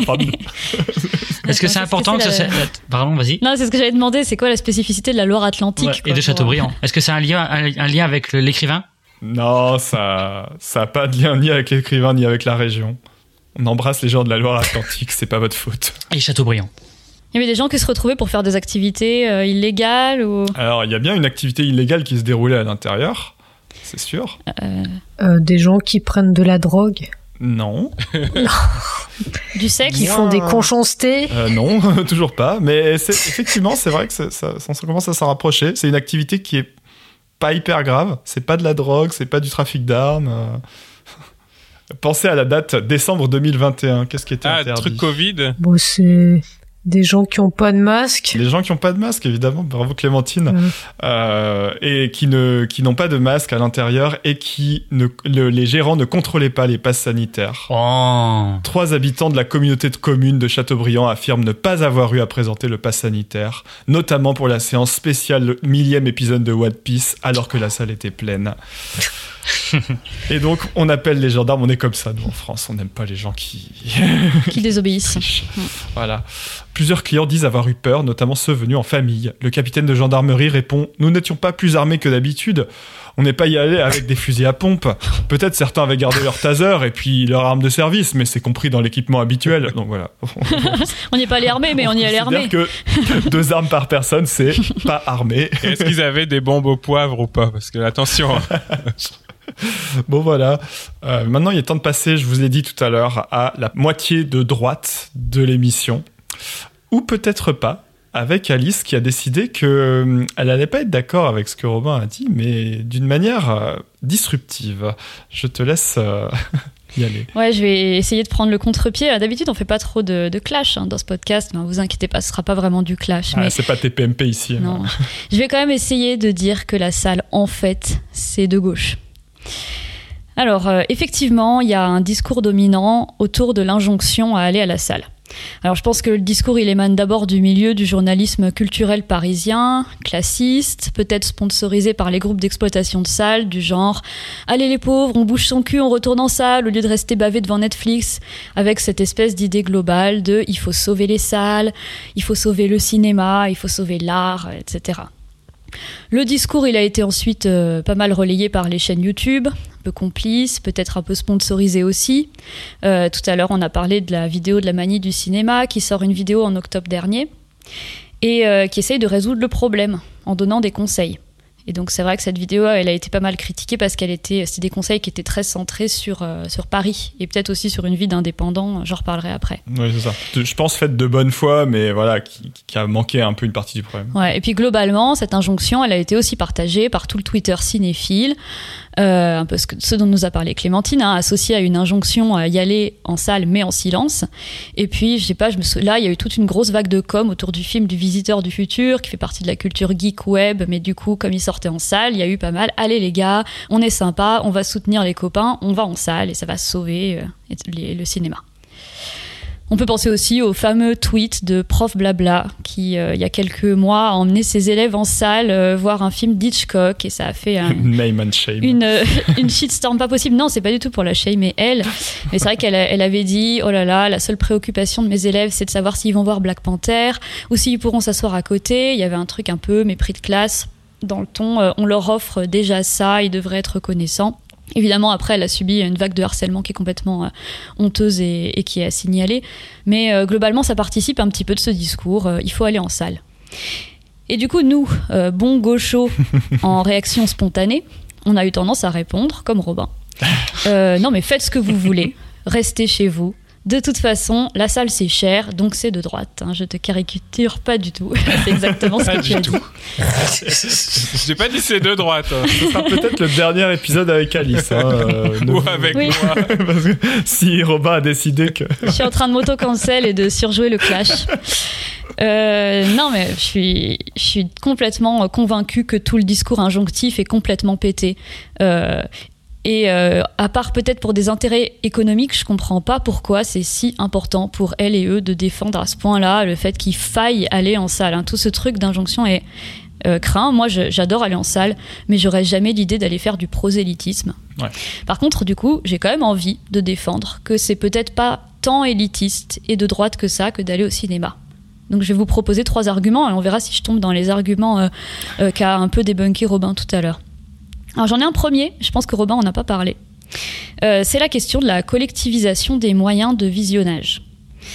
Quand on va au cinéma, on vient partager un équipement technique. Si on y réfléchit, il n'y a pas tant d'équipements qu'on partage aujourd'hui. Il y a les transports en commun, la laverie parfois, le nettoyage des voitures. Euh, et qui sont les personnes qui n'ont pas besoin de ce partage d'équipements Les riches. Toujours les mêmes. Écologiquement, économiquement, ça a du sens de partager des équipements. D'ailleurs, les projets d'écoquartier mettent de plus en plus de choses en commun, des outils, une tondeuse, une connexion Internet. Et si on veut avoir le meilleur équipement chez soi, ça a un prix important, bien plus important que celui d'une place de cinéma, peut-être même à long terme. Alors il y a des gens qui chez eux ont un très grand écran, un vidéoprojecteur, un système son euh, home cinéma. Ça peut même aller jusqu'à avoir une salle dédiée avec des fauteuils comme chez les Kardashians. Euh, si vraiment on veut reproduire la qualité du matériel de la salle chez soi, c'est un très grand luxe. D'ailleurs, la qualité des écrans privés est parfois supérieure à celle des écrans de cinéma. J'ai lu un article hyper intéressant sur, euh, ce sujet sur le site de France Culture. L'article s'appelle Cinéma, comment les salles ont évolué en France depuis la fin des années 80. C'est une interview d'un architecte de salle de cinéma qui s'appelle Gilbert Long. Et il explique que euh, les faisceaux de projection euh, des, projecteurs en salle, qui aujourd'hui sont des faisceaux laser, ont un peu atteint leurs limites aujourd'hui. Hmm. Il dit par exemple, euh, les blancs sont un peu gris parce que le faisceau a fait plusieurs reflets. Les noirs sont pas vraiment des noirs puisqu'un tas de lumière parasites viennent éclairer les points où normalement il y a zéro lumière, ce dont parlait euh, Mathieu. Ah ouais. Et euh, on n'a pas non plus un contraste, une luminosité et un nombre de couleurs très important. Alors, euh, ce qu'il dit aussi, c'est que d'ici peut-être une dizaine d'années, on aura des, des écrans LED euh, à la place de la projection avec des milliards de couleurs et une très grande qualité. Mais en fait, ça coûte encore hyper cher, euh, surtout à la taille des écrans de cinéma. Et du coup, en attendant, on est dans une période où les particuliers ont parfois une meilleure image chez eux Oui. que en salle. Et ça, ça fait pas très longtemps. Et ça va pas forcément durer très longtemps. Bah ouais, parce que les salles, elles se sont déjà ruinées il y a 15 ans pour acheter tout le matos 3D dont personne se sert aujourd'hui. Donc euh, là, s'il faut encore tout changer le parc d'écran, euh, elles vont râler. Hein. C'est ça, donc on peut faire peut-être l'hypothèse qu'un jour les gens retourneront en salle le jour où ça redeviendra l'endroit le plus beau pour regarder un film. Ouais. Mais c'est pas forcément le cas aujourd'hui. Donc du coup, euh, aller en salle, c'est accepter d'avoir une image inférieure pour la partager avec d'autres gens.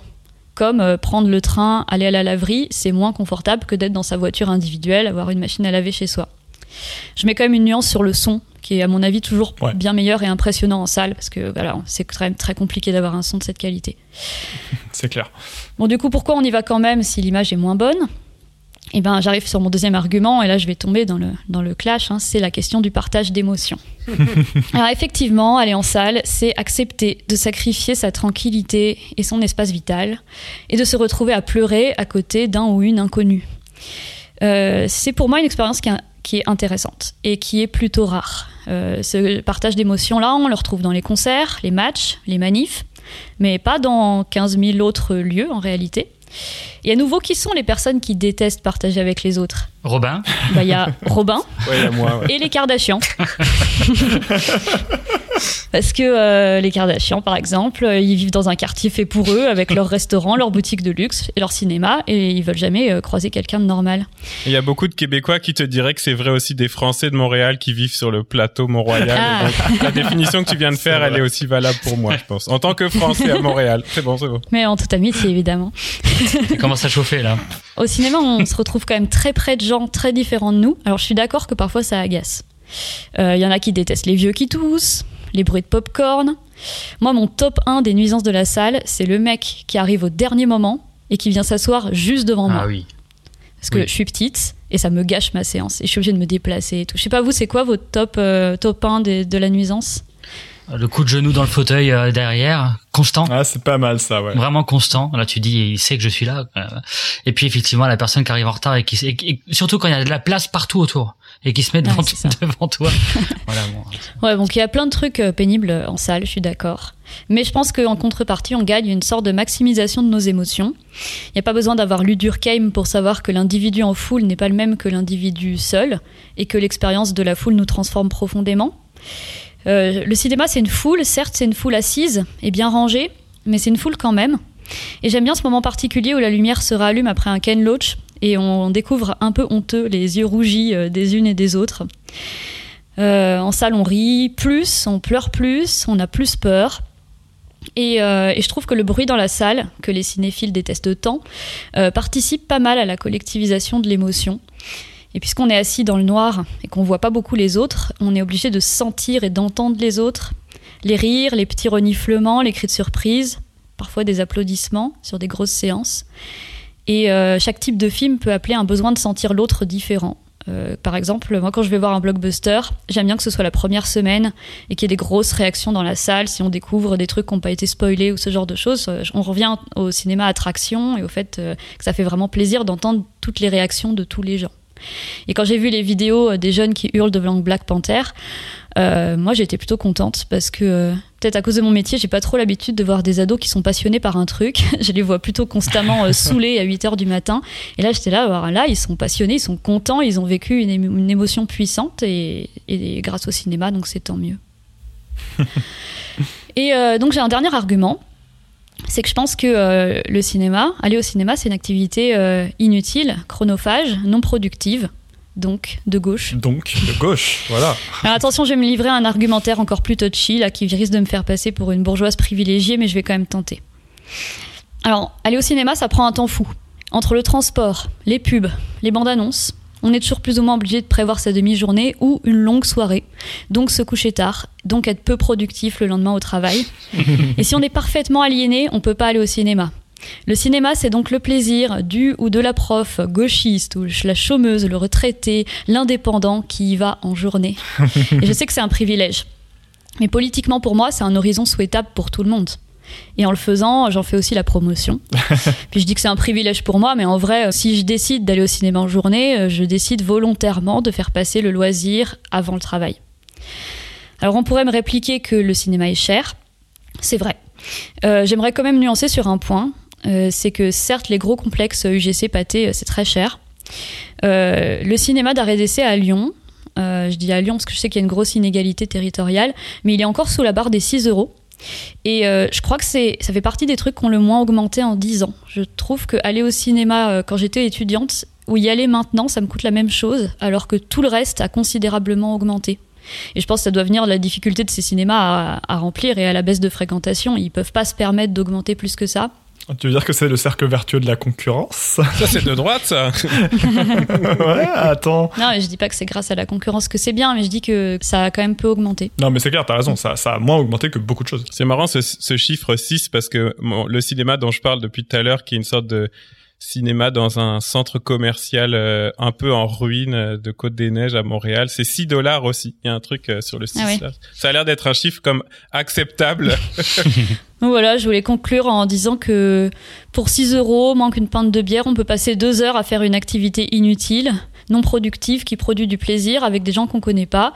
Et je pense que ces moments-là, ils sont précieux et ils sont à protéger dans une société libérale complètement folle dans laquelle on vit en ce moment.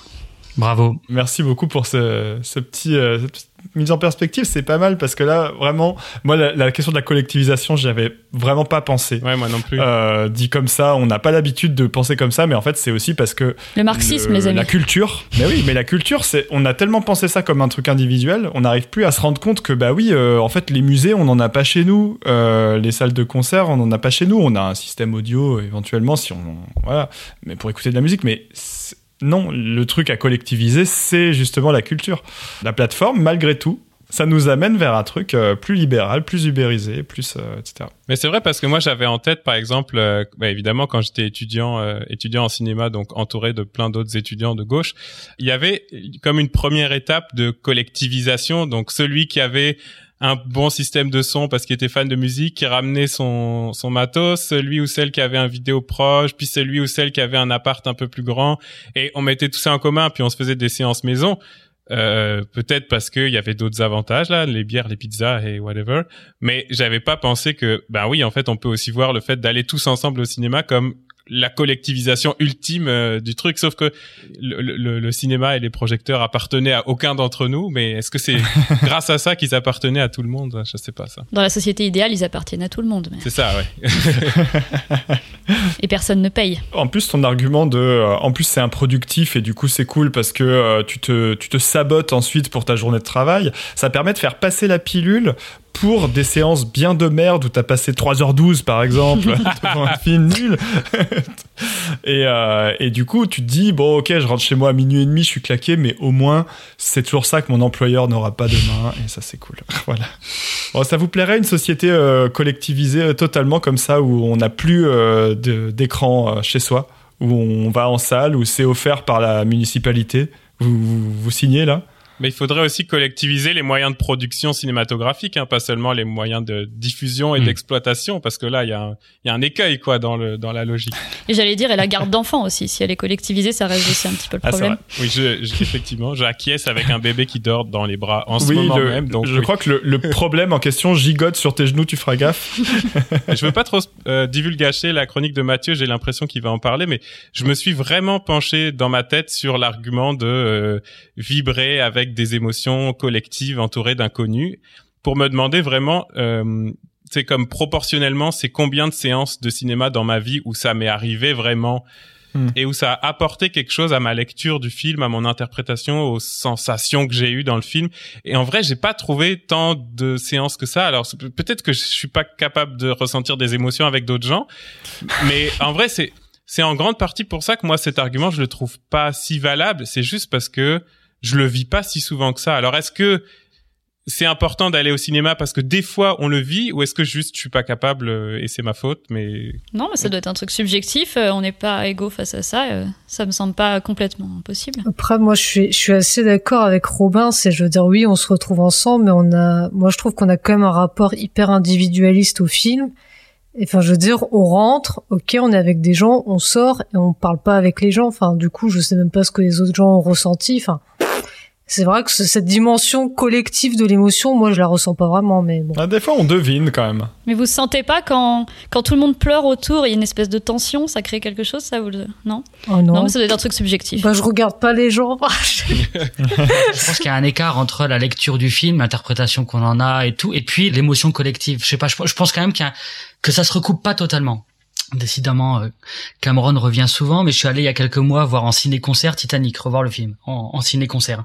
À la fin du film, je sais pas si vous vous souvenez, Kate euh, crache à la gueule de, de Billy Zane. Euh, Il lui dit euh, tu vas pas être la putain d'un rat d'égout, je sais plus trop quoi.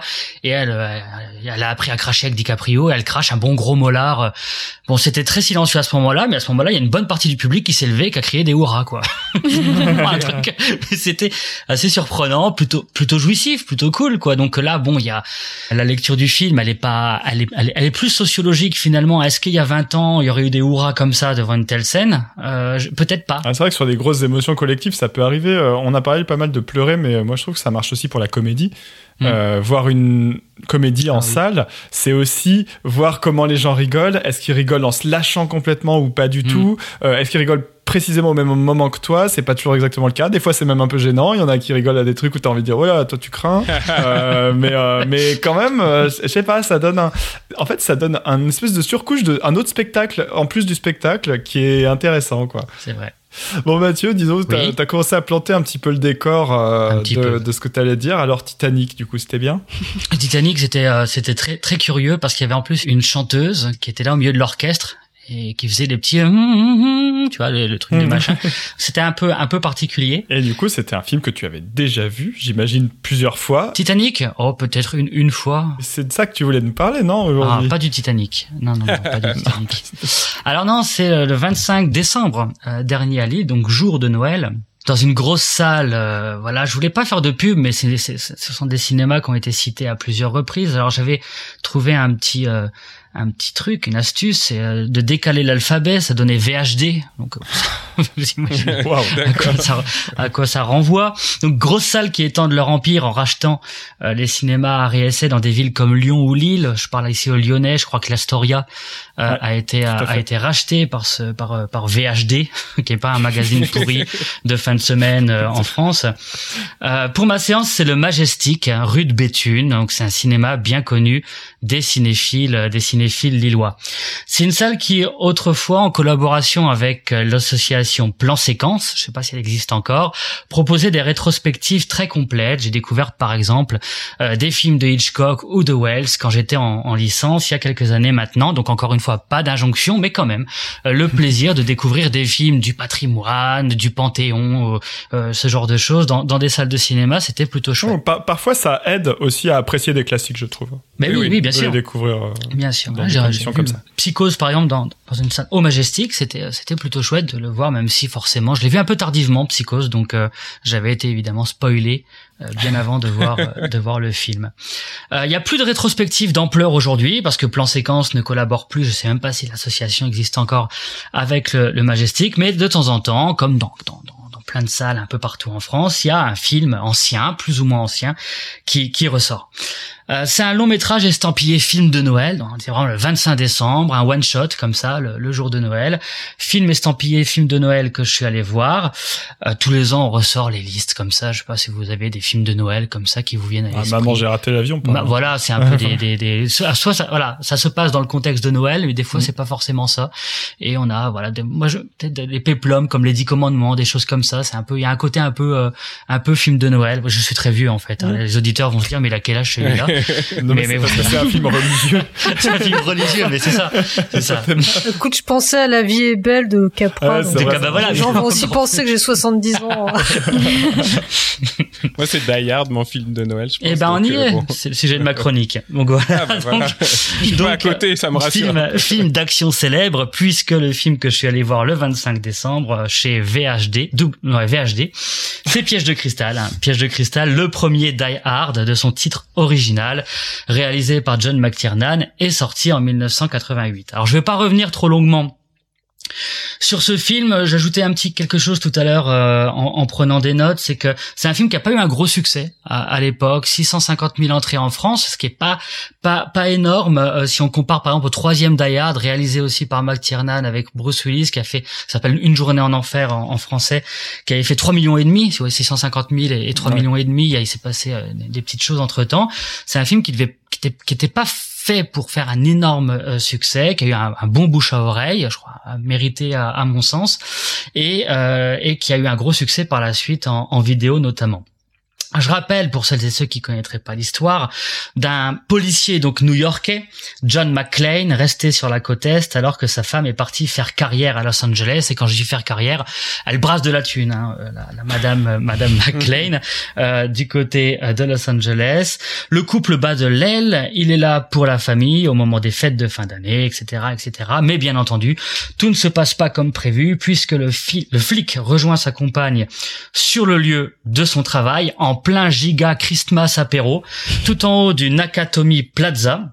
immense tour prise d'assaut entre Petit Four et Curly de Luxe par une bande de terroristes dirigée par Hans Gruber, incarné par l'excellent et regretté Alan Rickman. Excellent. L'un des bad guys les plus charismatiques et savoureux de l'histoire du cinéma. Je sais pas si vous avez ce film en tête et si vous êtes d'accord avec moi, mais revoir le film en Il salle, est exceptionnel, euh, Alan Rickman là-dedans. c'est quelqu'un de voilà qui a il y a un jeu qui a été découvert. McTiernan est, est féru de, de, de culture classique comme ça entre Shakespeare et, et Bergman et McTiernan et ses équipes on- l'ont vu sur scène hein, euh, au, à, à la Royal Shakespeare quelque chose. Moi, je suis un peu ronde parce que j'ai oublié le, le- le nom de la troupe euh, très célèbre de, de comédiens de théâtre en- anglais. Euh, ils l'ont découvert sur scène et se sont dit c'est c'est lui qu'on veut quoi, qui était pas très connu, qui a, qui a- qui a commencé au cinéma après l'âge de 40 ans. Bref, pas pas très connu jusque là. Alors pas de retour trop long sur ce film, simplement lancer quelques pistes. À vous de me dire ce que vous en pensez, de prolonger par des anecdotes ou pas. Vous pouvez me laisser euh, seul, sans succès, par rapport aux quelques pistes que je pourrais euh, lancer. C'est pas notre genre. Donc première chose, qui a un lien avec ce qu'on disait sur l'expérience collective, revoir un vieux film très apprécié en salle, avec cette expérience collective, la salle était archi remplie, euh, c'est quand même quelque chose. Il y a une émotion un petit peu particulière. J'ai vu euh, Piège de cristal euh, peut-être une bonne dizaine de fois euh, dans, ma vie. Euh, je reviendrai sur ce point euh, dans quelques minutes en, évoquant un élément de mise en scène qui m'a interpellé, mais l'expérience de la salle, remplie qui plus est, provoque un sentiment de première fois. Je, je sais pas, il y a un côté un peu peut-être mystique, mais le fait Mm. de le voir en salle alors qu'on l'avait jamais vu en salle, on a l'impression de le voir pour la pour la première fois. Donc euh, donc il y a un côté un petit peu particulier comme ça. Et est-ce que euh, vous, euh, un film en particulier euh, que, que vous auriez revu, pas découvert, hein, mais revu en salle et qui vous a marqué, le revisionnage en salle vous a marqué? Voilà, Première question que que je vous pose. Voilà. Alors ensuite, euh, Non, en vrai, j'ai- on a des exemples. On était en train de chercher qui va parler en premier. Mais Oui, je blague.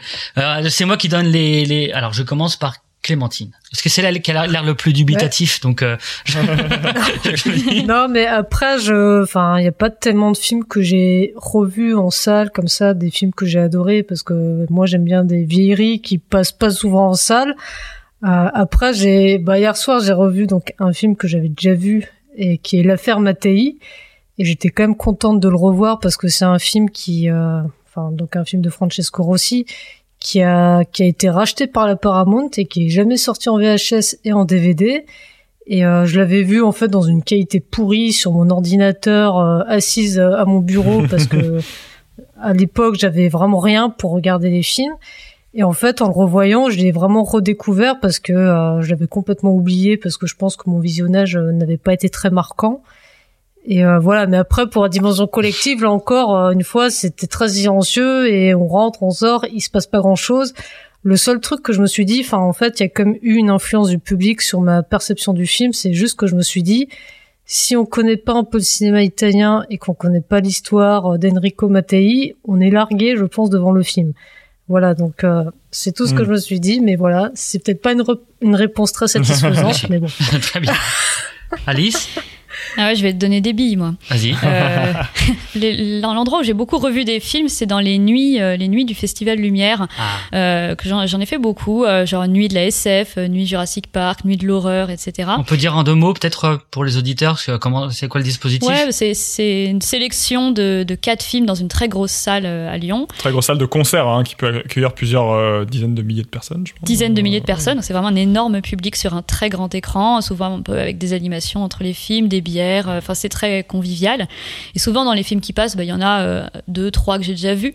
Et, euh, et ça a plusieurs effets. Alors déjà, ça a l'effet de les mélanger complètement dans ma tête. C'est très drôle. C'est comme on, on- on compare, on les voit dans une espèce de, de réveil un peu, je sais pas, à 3 heures du matin. Il y a même des lits Euh, derrière l'écran, je crois, hein, pour qu'on Ouais. puisse faire des, des, siestes. voilà, c'est ça un peu ouais. de faire des siestes. Et, Mm. et du coup, bah, après, quand j'y repense, je mélange les scènes de tous les films et ça a fait une espèce de d'agglomérat de films dans ma tête sur le même thème. Et puis, euh, franchement, euh, sur l'émotion, le fait d'être 10 000 personnes, notamment la nuit Jurassic Park, je dois avouer, euh, toute la salle qui était à fond pour les dinos. Et à chaque fois qu'il y a un dino qui mangeait quelqu'un, il y avait des applaudissements de, de 10 000 personnes. C'était euh, c'était quand même quelque chose. Ok. Raphaël Ah bah ouais, bah écoute, moi les, les trucs, je revois pas beaucoup les films, c'est vrai, euh, et surtout pas en salle, mais euh, ça va être hyper prétentieux ce que je vais dire, je vous préviens. Euh, un truc qui m'avait marqué, c'est de voir en salle des films que j'avais étudiés, genre en cours, des trucs à la Eisenstein et des trucs comme ça, et de les voir en salle, soit en ciné-concert, soit dans Mm. des rétrospectives. Et je crois que là, j'ai vraiment compris pourquoi c'était considéré comme étant du génie, tu vois. Parce que tu les vois tout seul chez toi pour préparer un cours, tu fais oh, pff, oh, un peu chiant. Et en fait, en salle, là, t'es devant un truc où chaque euh, chaque paysan, chaque euh, sourire de, d'une de la de la, ga- la gamine qui tient le tracteur et de machin, tout ça, Mhm. le moindre plan, il est épique. Le moindre truc te fait dire, mais j'ai trop envie de vivre euh, le socialisme bolchevique. et, euh, et avec Il a réussi son coup, Eisenstein, ouais, quand avec même. un tel souffle euh, où tu te dis mais et, et des plans mais vraiment c'est il se passe pas grand chose mais juste Mhm. Tout est épique et euh, je sais pas si ça vient de la salle ou si juste ça permet d'a- d'apercevoir un peu le génie du truc mais euh, Mhm. c'est comme ça que j'ai vraiment apprécié ces films que en fait je connaissais déjà bien mais que j'aimais pas trop. Ah ouais, c'est intéressant. Robin? J'y avais pas pensé, mais j'ai la même expérience que Raph. euh, C'est c'est le truc de prof, hein, visiblement, mais avec les films de montage, les grands films de montage, des le Symphonie d'une grande ville euh, de Walter Ruttmann et puis euh, L'homme à la caméra de Vertov, des trucs que t'as vu dans des mauvaises conditions de visionnage et pas seulement mauvaises conditions matérielles, mais souvent parce que d'abord t'as vu des extraits. Dans moi j'en ai vu dans toutes les années de ma scolarité, et puis c'est ça. De temps en temps d'aller les voir en- au cinéma, voire en ciné-concert, parce que c'est c'est assez fréquent en fait ces films-là, ils sont très euh, ciné-concert friendly. Euh, ouais, c'est une belle expérience euh, aussi au- au- en tant que prof. Là, tu dis ouais, je les montre pas pour rien. C'est sûr que je les montre jamais dans des super bonnes conditions qui permettraient de vivre ça, mais je les montre pas pour rien. Et c'est vrai que ça te fait re- euh, redécouvrir aussi les scènes euh, pas trop marquantes au premier Oui. abord. Ou pas forcément privilégié par les profs en cours. Voilà, Ouais, c'est ça, les scènes qui sont pas cultes mais en fait où des fois il y a tout autant de qualité dedans. Ouais, ouais, je suis d'accord. Et on l'a pas dit aussi, mais euh, au cinéma, t'es un peu obligé de regarder. Ouais, c'est Ça, ça. aussi, quand même, ça, ça fait qu'on redécouvre plus attentivement parce que chez soi, parfois, quand c'est chiant, bah, on fait autre chose. Ouais, c'est- le rituel de la salle oblige, quoi. C'est un dispositif contraignant. Donc il y a le, ce côté comme ça au service du film et de, du visionnage, quoi. Ouais, ouais, c'est vrai. Bon, bah merci pour ces premiers témoignages, les amis. Euh, ce côté émouvant donc de, de l'expérience collective, il est redoublé par euh, la période un peu mélancolique qui est celle des fêtes de fin d'année. C'est une période que, que j'aime pas beaucoup personnellement. Je crois que c'est pas du tout un, un- quelque chose d'original. Il y a beaucoup de gens, voilà, la fête de fin d'année, c'est pas forcément ce qu'il y a de plus euh, de plus euh, jovial. Et il y a dans les films mainstream des années 80 ce petit côté mélancolique qui se manifeste dans les histoires, dans, la diégèse, pour parler comme les, les en études cinématographiques, et jusqu'au grain de l'image. Pensez aux films de Joe Dante comme les, les Gremlins, de, de Zemeckis comme Retour vers le futur. Cette Amérique assez tristounette des fameuses années Reagan, Mm. avec ses familles moroses, les yeux rivés sur leur télé, ces figures paternelles absentes ou apathiques, ces mères qui apparaissent comme des modèles pour quiconque veut savoir très concrètement comment se manifeste la charge mentale. Euh, c'est une atmosphère souvent pesante, euh, souvent pesante, qui est contrebalancée par des situations plus légères, des aventures d'adolescents, Marty McFly chez Zemeckis, euh, Ferris Bueller dans les films de dans le film de John Hughes, et surtout beaucoup d'humour, en particulier l'ironie qui caractérise le personnage de John McClane, le flic incarné par euh, Bruce Willis dans euh, Piège de cristal. C'est un rôle qui devait être attribué à différents acteurs, je crois Stallone, euh, Schwarzenegger, l'un des deux, voire les deux. Je crois Richard Gere également, et le, le rôle a été réécrit pour coller à la persona de Bruce Willis qui avait développé un jeu tout en nonchalance et charme un peu gouailleur dans une série télé qui s'appelle Clair de lune.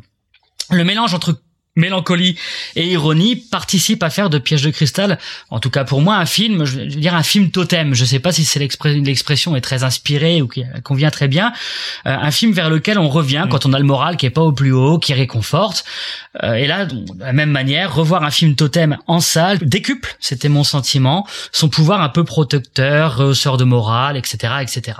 Donc pareil, est-ce que vous avez des films totem quand le rôle n'est pas au top et euh, quand le moral pardon n'est pas au top et est-ce que vous avez eu le plaisir de voir ce genre de, de film en salle? Dans une ancienne émission, on appelait ça des films doudou. Je sais pas si vous savez. Ah, mais Ça marche aussi. j'ai hésité avec film doudou. Bah pardon, bah du coup ça recoupe euh, avec une émission Non précédente. mais on n'a pas déposé le concept non plus.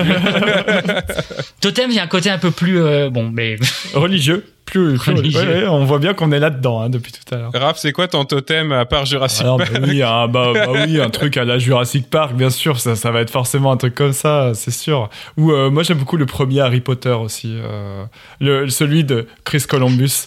Mais revu en salle du coup? Est-ce que j'insiste sur la salle du coup? Est-ce que Eh bah vous- oui, voilà, mais euh, je crois que je l'avais vu, revu en ciné-concert, ouais, justement, Ah. euh, à un moment, et euh, parce que oui, il y a pas de raison que ça repasse dans un autre contexte, mais euh, Mm. mais ouais, ça marche un peu sur moi ce genre de truc. Le côté enfantin, euh, euh, pa- passé, passéiste euh, quand même dans, dans l'idée quoi, c'est que des que des connards de petits anglais en uniforme, mais mais je sais pas, il y a une tendresse. Alice? Ouais, moi, mes films totems, c'est les films de Jacques Demy. Et Oui. Mais malheureusement, j'ai jamais eu l'occasion de les voir en salle. Franchement, j'ai l'impression que c'est c'est des films qui passent pas, ou qui Mm. passent peu. Alors peut-être que j'ai pas eu de chance, mais euh, c'est vraiment genre, genre me mettre Podane ou euh, les parapluies de Cherbourg quand j'ai pas le moral, euh, ça marche bien. Je suis sûre que si j'allais les voir en salle, mais je pleurerais comme une Ouais. madeleine. On continue. Robin? Ouais, bah, euh, même problème qu'Alice, je pense, mes films totem, euh, Doudou, je les ai jamais vus en salle. Bah, il y a Die Hard comme toi. J'aime mieux le 3, Une journée en enfer. Je l'ai plus souvent revu. Euh, et puis, ouais, euh, en fait, c'est clairement la même période que toi, mais on est de la même génération. Mais parmi mes doudous, il y a Jumanji, euh, avec Robin Williams. euh. Donc oui, quand j'ai besoin, je regarde cela, mais je pense que je les ai jamais vus au cinéma. Je suis un peu comme toi, je pensais que jusque jusque là c'était plutôt la, euh, une journée en enfer qui était mon préféré, mais le- de l'avoir vu en salle, Piège de cristal, Ouais. il a repris le, le lead quoi. Mais j'ai pas vraiment de film doudou. Enfin, j'ai jamais eu ce truc de ah, je vais regarder mon feel good movie euh, préféré. Ah pas forcément feel good. Ouais, mais j'ai pas. Enfin après, je veux dire, voilà, le film vraiment de mon enfance, c'est Indiana Jones, mais ça fait quand même assez longtemps que je l'ai plus revu. Eh, en même temps, tu parles film doudou, mais euh, mais le doudou c'est pour chez soi, c'est pas pour aller en public dans une salle de cinéma. C'est pour ça que j'ai dit euh, totem. hein. C'est voilà, une expérience religieuse. voilà, voilà. C'est une expérience religieuse, collective, où on s'agenouille devant John McClane, comme ça, à certains moments, les répliques cultes, etc. Donc, euh, non, non, c'est... Alors, je reprends mon, mon fil de piège de cristal, un peu moins perso, ce que j'apprécie sur un autre plan quand je vais dans ce type de séance, c'est un phénomène que je, bah, que je remarque de plus en plus des parents voilà, qui entre 40, 45, 50 ans, euh, qui vont voir le film avec leurs enfants. Et il y a un petit côté, ils sont allés le voir en salle, ils l'ont découvert, ou alors ils l'ont découvert à l'ère des vidéoclubs, et ils vont faire l'expérience de la salle avec euh, leurs enfants. C'est surtout Titanic, j'en parlais tout à l'heure en ciné-concert au, au Zénith de Lille, rempli de, de gens de 20 ans, comme ça, autour de 20 ans, accompagnés de leurs parents, émus à l'idée de revoir le film avec leur progéniture, euh, voilà, dans le même genre d'endroit euh, qu'il y a 20, 25 ans, quoi. Mm. Euh, donc une question de filiation, de lien intergénérationnel à travers le rituel de la salle de cinéma. Donc troisième question, est-ce que vous avez euh, fait l'expérience de parents, oncles, tantes, parrains, marraines, cousins un peu plus âgés qui vous ont embarqué pour voir leur film de quand ils étaient jeunes, euh, du type viens mon petit Raphaël, je vais te montrer ce que c'était le vrai Cinoche, on va voir Rambo 3. Malheureusement, mes, parents étaient pas des grands fans de Rambo 3, je crois. mais non, moi, moi, pour le coup, ça, c'est un truc que j'ai pas du tout connu. Je pense que mes parents, ils, ils nous emmenaient pas au cinéma. Quand c'était pour nous faire découvrir un truc culte pour eux, c'était à la maison. C'était euh, c'était les VHS Ouais, de Star Wars, c'était euh, même euh, les films d'auteur euh, que ma mère adorait dans les années 80, qu'elle nous a montré après, mais en DVD, quoi, chez nous. C'était pas.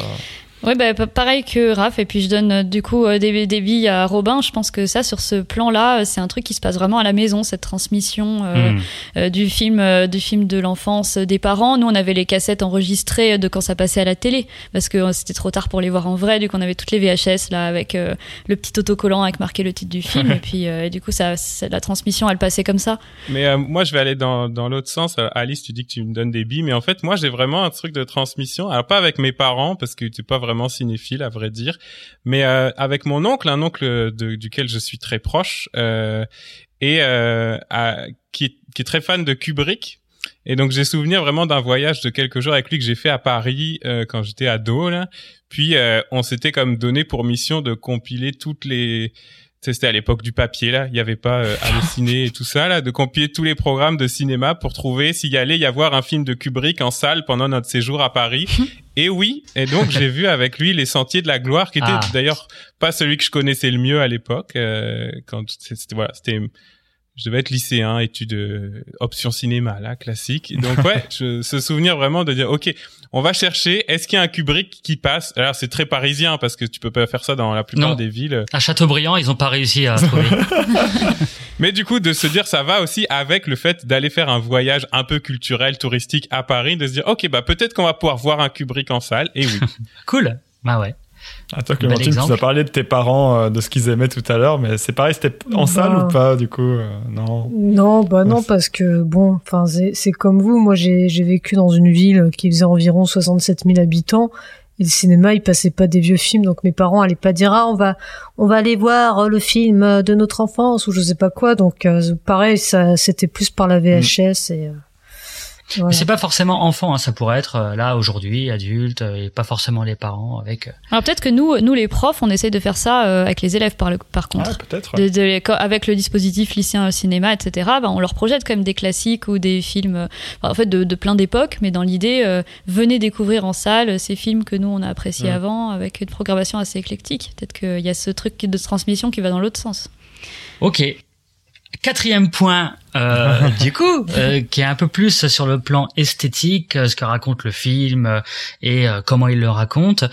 Euh, bah alors déjà, ça, je vais pas, je vais pas rester trop longtemps là-dessus, mais c'est un film intéressant, même s'il y va avec des gros sabots sur la critique des médias. J'avais oublié à quel point sur la, euh, le traitement de l'information, euh, de, de, de, de la prise euh, d'otages dans, dans, par les terroristes, euh, par la télévision, il est plutôt euh, plus- plutôt intéressant avec cette série d'experts qui sont pas du tout experts et qui racontent n'importe quoi sur les chaînes euh, de télé. On voit que les années 80, c'est vraiment le terreau d'aujourd'hui, de CNews, etc. Enfin, il y a vraiment quelque chose de cet ordre-là. Mais c'est surtout sur le son. On parlait tout à l'heure, je sais plus qui parlait du son et de et de l'importance du son dans la, salle de cinéma et qu'il y a beaucoup plus de j'aime pas ce mot mais d'impact beaucoup plus de beaucoup plus de, Ouais, de, de, de conséquences sur le spectateur. Et c'est un film qui est très riche sur le plan sonore. Euh, je relisais quelques passages des, des bouquins de, de Michel Chion qui est un théoricien du cinéma assez fondamental notamment pour ses considérations sur le son dans les films euh, avec des passages qui en partie mettent en avant la, la richesse sonore du film de McTiernan le premier Die Hard. Un son en particulier m'a interpellé vraiment dans le contexte de la salle de cinéma c'est celui des bruits de pas euh, des terroristes. Les bruits de pas des terroristes en particulier ceux de Hans Gruber leur chef dont les talonnettes résonnent bruyamment dans les salles quasi vides et silencieuses du Nakatomi Plaza. Et si le réalisateur insiste autant, c'est pour mieux distinguer les camps, le méchant froid et élégant, ça parle beaucoup costard de luxe au début du film, euh, très préparé, bien loin du personnage de, de Bruce Willis, surpris par euh, par l'agression et qui n'a pas le qui n'a pas eu le temps de remettre ses chaussures, euh, d'où le titre français. Pas trop mal pour une fois, c'est Piège de cristal, qui est un, qui est un bon titre. Euh, les pieds nus euh, de- du Eh oui. personnage de, de, de John McClane, c'est à la fois une force, il fait pas de bruit, contrairement à ses ennemis, il peut se faufiler euh, à droite à gauche sans bruit, mais c'est surtout une faiblesse puisque les terroristes tirent allègrement dans les fenêtres pour le piéger, l'obliger à marcher sans protection euh, sur les éclats de verre. Ça donne une séquence notamment très difficile, voilà, pour le personnage qui est qui, est, qui a les pieds en sang. Donc redécouvrir un film en salle, c'est euh, le découvrir ici sur un plan esthétique et notamment sur le plan euh, sonore, être interpellé par des choix de mise en scène euh, qui dans d'autres circonstances ne nous avaient pas euh, forcément frappé, ou en tout cas à ce point. Là, ces fameuses talonnettes euh, de Hans Gruber, génial Alan Rickman, je le répète, qui, qui, qui résonne dans le euh. Nakatomi Plaza, c'est ça. Donc une dernière fois, est-ce qu'il y a des films dont le visionnage en salle vous a permis de mieux cerner des motifs, des choix esthétiques? Du coup, c'est la même question. Un peu, Raphaël a parlé tout à l'heure d'Eisenstein et de ces films-là Ouais, qui, qui, qui, qui- qui ont eu beaucoup plus de force finalement que dans les, dans les salles de cours. Mais bon, si t'en as un autre, n'hésite pas. Non, non, j'en ai pas forcément d'autres. C'est celui-là qui me vient en tête assez spontanément, mais euh, c'est marrant, je me faisais une réflexion, c'est que euh, moi je vois beaucoup de concerts, et euh, là pour le coup, la, la dimension collective du spectacle, c'est un peu l'inverse. C'est-à-dire qu'en concert, t'entends moins bien que toutes les subtiles subtilités que chez toi, parce que déjà ils sont à moitié torchés, ils jouent de travers, euh, ils sont pas en rythme, et puis en plus il y a les gens qui crient et machin. Alors que c'est vrai qu'au au cinéma c'est l'inverse. En, en salle tu perçois mieux certains détails, et notamment sur le son, ouais, avoir un énorme système plutôt que Mm. euh, chez toi avec euh, tes enceintes moyennes euh, et les voisins qu'il faut pas déranger. euh, bah c'est ça. ça. Hmm. ça marche quoi. Ouais, moi sur ce point du son, bah, je suis d'accord avec toi, Mathieu. Et je l'ai déjà dit dans le podcast d'ailleurs que euh, que c'est un grand film sonore d'ailleurs. On revient pas Mm. là-dessus évi- évidemment. Mais euh, j'ai un souvenir très précis de la première fois que j'ai vu Massacre à la tronçonneuse euh, dans un cinéma avec le son. Et justement là encore parce que c'est un film sonore où tout toute l'horreur passe par le son. C'est un film avec beaucoup de suggestions qui passent par le son. La musique. euh, et euh, les, les, bruitages parce qu'en fait c'est de la musique de bruit est, vraiment incroyable. Et je parlais tout à l'heure de euh, je sais pas l'attrait euh, un peu désuet des petites salles où le son est pas toujours très bon mais je sais que c'est dans ces conditions là que je l'ai vu. Je suis pas je saurais même pas juger si c'était la copie qui était mauvaise, le cinéma qui avait un son de merde, ou si c'est ça le son massacre à la tronçonneuse. mais ça reste que tout ça, c'est ça reste imbriqué pour moi et que voilà, j'ai ce souvenir sonore de massacre à la tronçonneuse comme maintenant euh, un film sonore. Voilà. Ok. Euh, moi, j'en avais déjà parlé dans l'épisode 2, je crois, du podcast. Euh, mais c'est c'est 2001 de Kubrick qui j'avais raconté mes différents visionnages du film et Ah oui. effectivement le fait de l'avoir vu en salle plusieurs fois, euh, a, a, changé à chaque fois ma perception du film en remarquant des détails de plus en plus précis sur plein de plans euh, euh, sonores, visuels, sur le, aussi le time, le temps du film, ça, je sais pas comment dire, son rythme, euh, que qui peut paraître pénible. chez soi et qui est assez grandiose en salle, alors que je suis quelqu'un qui s'ennuie vite. Donc je pense que ouais, c'est vraiment le film qui m'a fait ça, parce que je l'ai vu beaucoup. Allez écoutez l'épisode 2 pour savoir un peu plus sur euh, les 1000 vies euh, de 2001 de lycée de l'espace. ben voilà, j'ai fini moi. En tout cas, c'était ma dernière bah, question. Merci, euh, merci Mathieu. Euh, bah, on, on, sent que c'est une expérience euh, ouais, qui t'a qui t'a touché, qui, qui t'est. Ah, mais je suis ressorti. Le cœur en montgolfière. on le sent. J'espère que les auditeurs, auditrices le sentent. Ah non, vraiment, j'ai pris un vrai. Enfin, mais c'est un film qui, a, qui, est un peu sur certains plans inégal. Je veux dire, l'arrivée la, des policiers, il y a un moment comme ça, un peu un peu long, d'une 10-15 minutes. Il y a happy end à rallonge qui, qui est un peu agaçant aussi. Il y a, il y a un hyper, dire jusqu'à son copain policier resté en bas qui va qui va tuer un, un terroriste qui, qui, a, qui, a, finalement survécu. C'est un happy end qui, qui est vraiment qui tire en longueur, qui est assez assez, assez agaçant. C'est marrant parce que d'ailleurs c'est pas très années 80 ça dans le dans l'idée. Souvent les films de cette époque-là ils finissent vraiment une fois que c'est terminé c'est terminé. On on fait pas des, des caisses après et tout. Celui-là ouais c'est un peu une exception. Un peu agaçant voilà. Ouais. Mais 80-90% du film, c'est vraiment assez réjouissant et, et, et voilà. Et là, mort de Hans Gruber est un, un, un must see. Non, voilà, Pardon pour le spoiler. Voyez ou revoyez euh, Die Hard si c'est si c'est le cas, allez le voir au cinéma si ça vous chante. J'espère que voilà toutes ces chroniques un petit peu variées qui ont pris, euh, pris des angles différents, euh, bah, peut-être les auditeurs et auditrices ça vous aura réconcilié avec vous-même, euh, avec la, la, entre la partie de vous-même qui euh, trouve que quand même la salle c'est des expériences intéressantes et puis l'autre partie qui aime bien se mettre sur Netflix le soir sous un plaid. voilà, on shame personne. Euh, pour terminer cette émission en douceur, est-ce que vous avez des, des, conseils, des recommandations, des choses dont on n'aurait pas encore parlé? Euh, Ça peut être des œuvres, des films, des BD ou même peut-être des salles de cinéma directement? Ah, moi j'ai une idée, ça va faire snob peut-être, mais tant pis, vu que ça ira bien avec euh, le reste de ma chronique de tout à l'heure. euh, oh, un conseil général et un conseil particulier. Conseil général, euh, allez au cinéma dans des pays étrangers. Quand vous pouvez voyager, ça reste que sais, parfois même nous là, universitaires, euh, youtubeuses, on va peut-être aller euh, à la cinémathèque euh, des, des villes qu'on qu'on visite parce qu'effectivement il va y avoir des trucs cool. Mais non, dans les vrais cinémas euh, quotidiens quoi. Moi, je sais que mon expérience de cinéma a beaucoup changé euh, parce qu'au Canada, elle est un peu différente quand même, puis elle est multiple de manière très différente.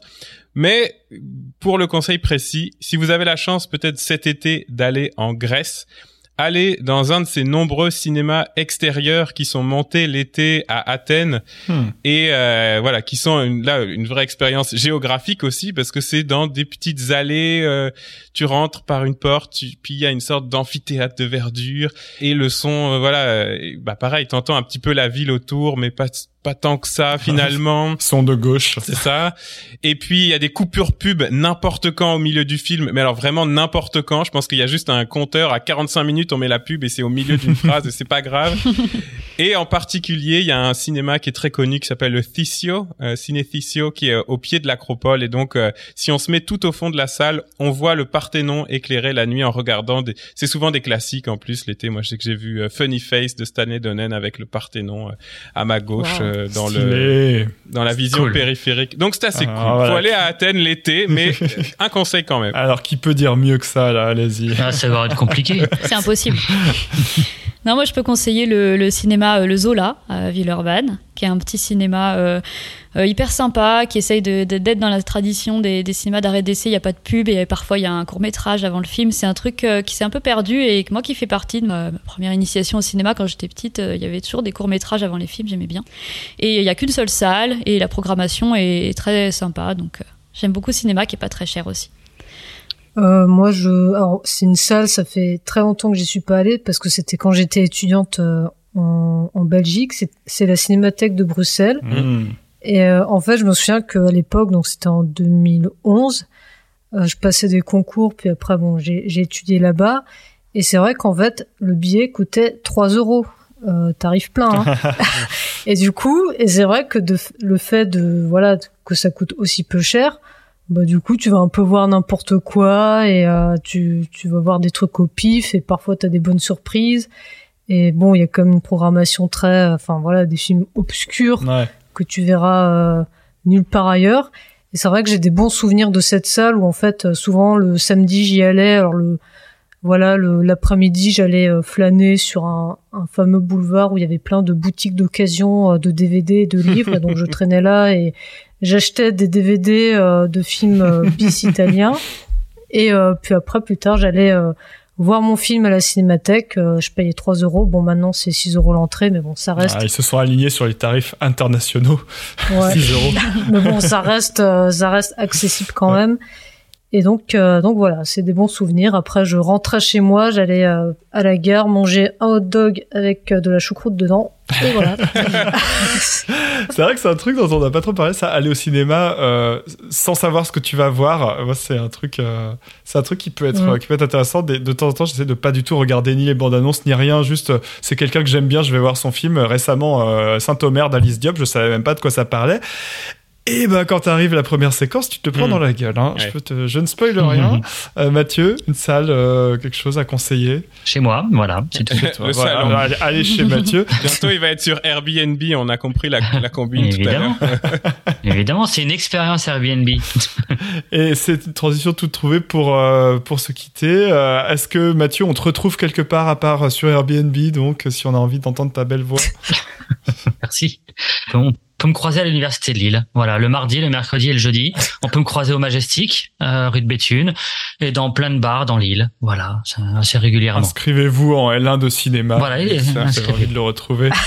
Euh, Alice Euh, comme d'habitude, vous pouvez me retrouver sur Twitter, at philopoulpe. Voilà. Clémentine, où est-ce qu'on te retrouve? Euh, ben, comme d'habitude, sur YouTube, Cinéma et Poétique, puis sur les réseaux sociaux, euh, at Cinéma et Paul. De, de l'actu un peu ou tu veux pas en parler Euh, je suis allé. Exclu! Exclu. Exclu- Oh non, non, non eh, Wow. c'est Il va pas falloir que je sois hein. très rapide à faire le montage jusqu'à ce que ce soit plus une exclue. oui, c'est vrai, ce sera plus une exclue à mon avis. Non, mais si, mais euh, je, je vais parler du livre euh, de Delphine Chedaleux sur le soap opéra. Voilà, on va parler de télé Hmm. pour une fois. Ah, super. Nice. Prochaine vidéo sur la télé, excellent. Robin, Eh ben, vous pouvez me retrouver. on parle chanson à la radio tous les mardis matins de 10h30 à midi à l'heure montréalaise sur les ondes de CISM au 89.3. Euh, ça se trouve aussi en ligne CISM893.ca. Et puis euh, Raph, je sais pas si tu avais prévu d'en parler, mais je me rends compte qu'on n'a pas annoncé. On a co-dirigé un bouquin tous les deux. eh oui, Alors ça fait un peu sérieux, universitaire, tout ça, mais on peut peut-être le dire quand même. Veux-tu le dire et puis enchaîner sur ta propre promo à toi? Oh, moi j'ai pas d'autres promos, tu sais, c'est Bah toujours voilà. la même chose. J'ai le, le même ad Twitter depuis des années.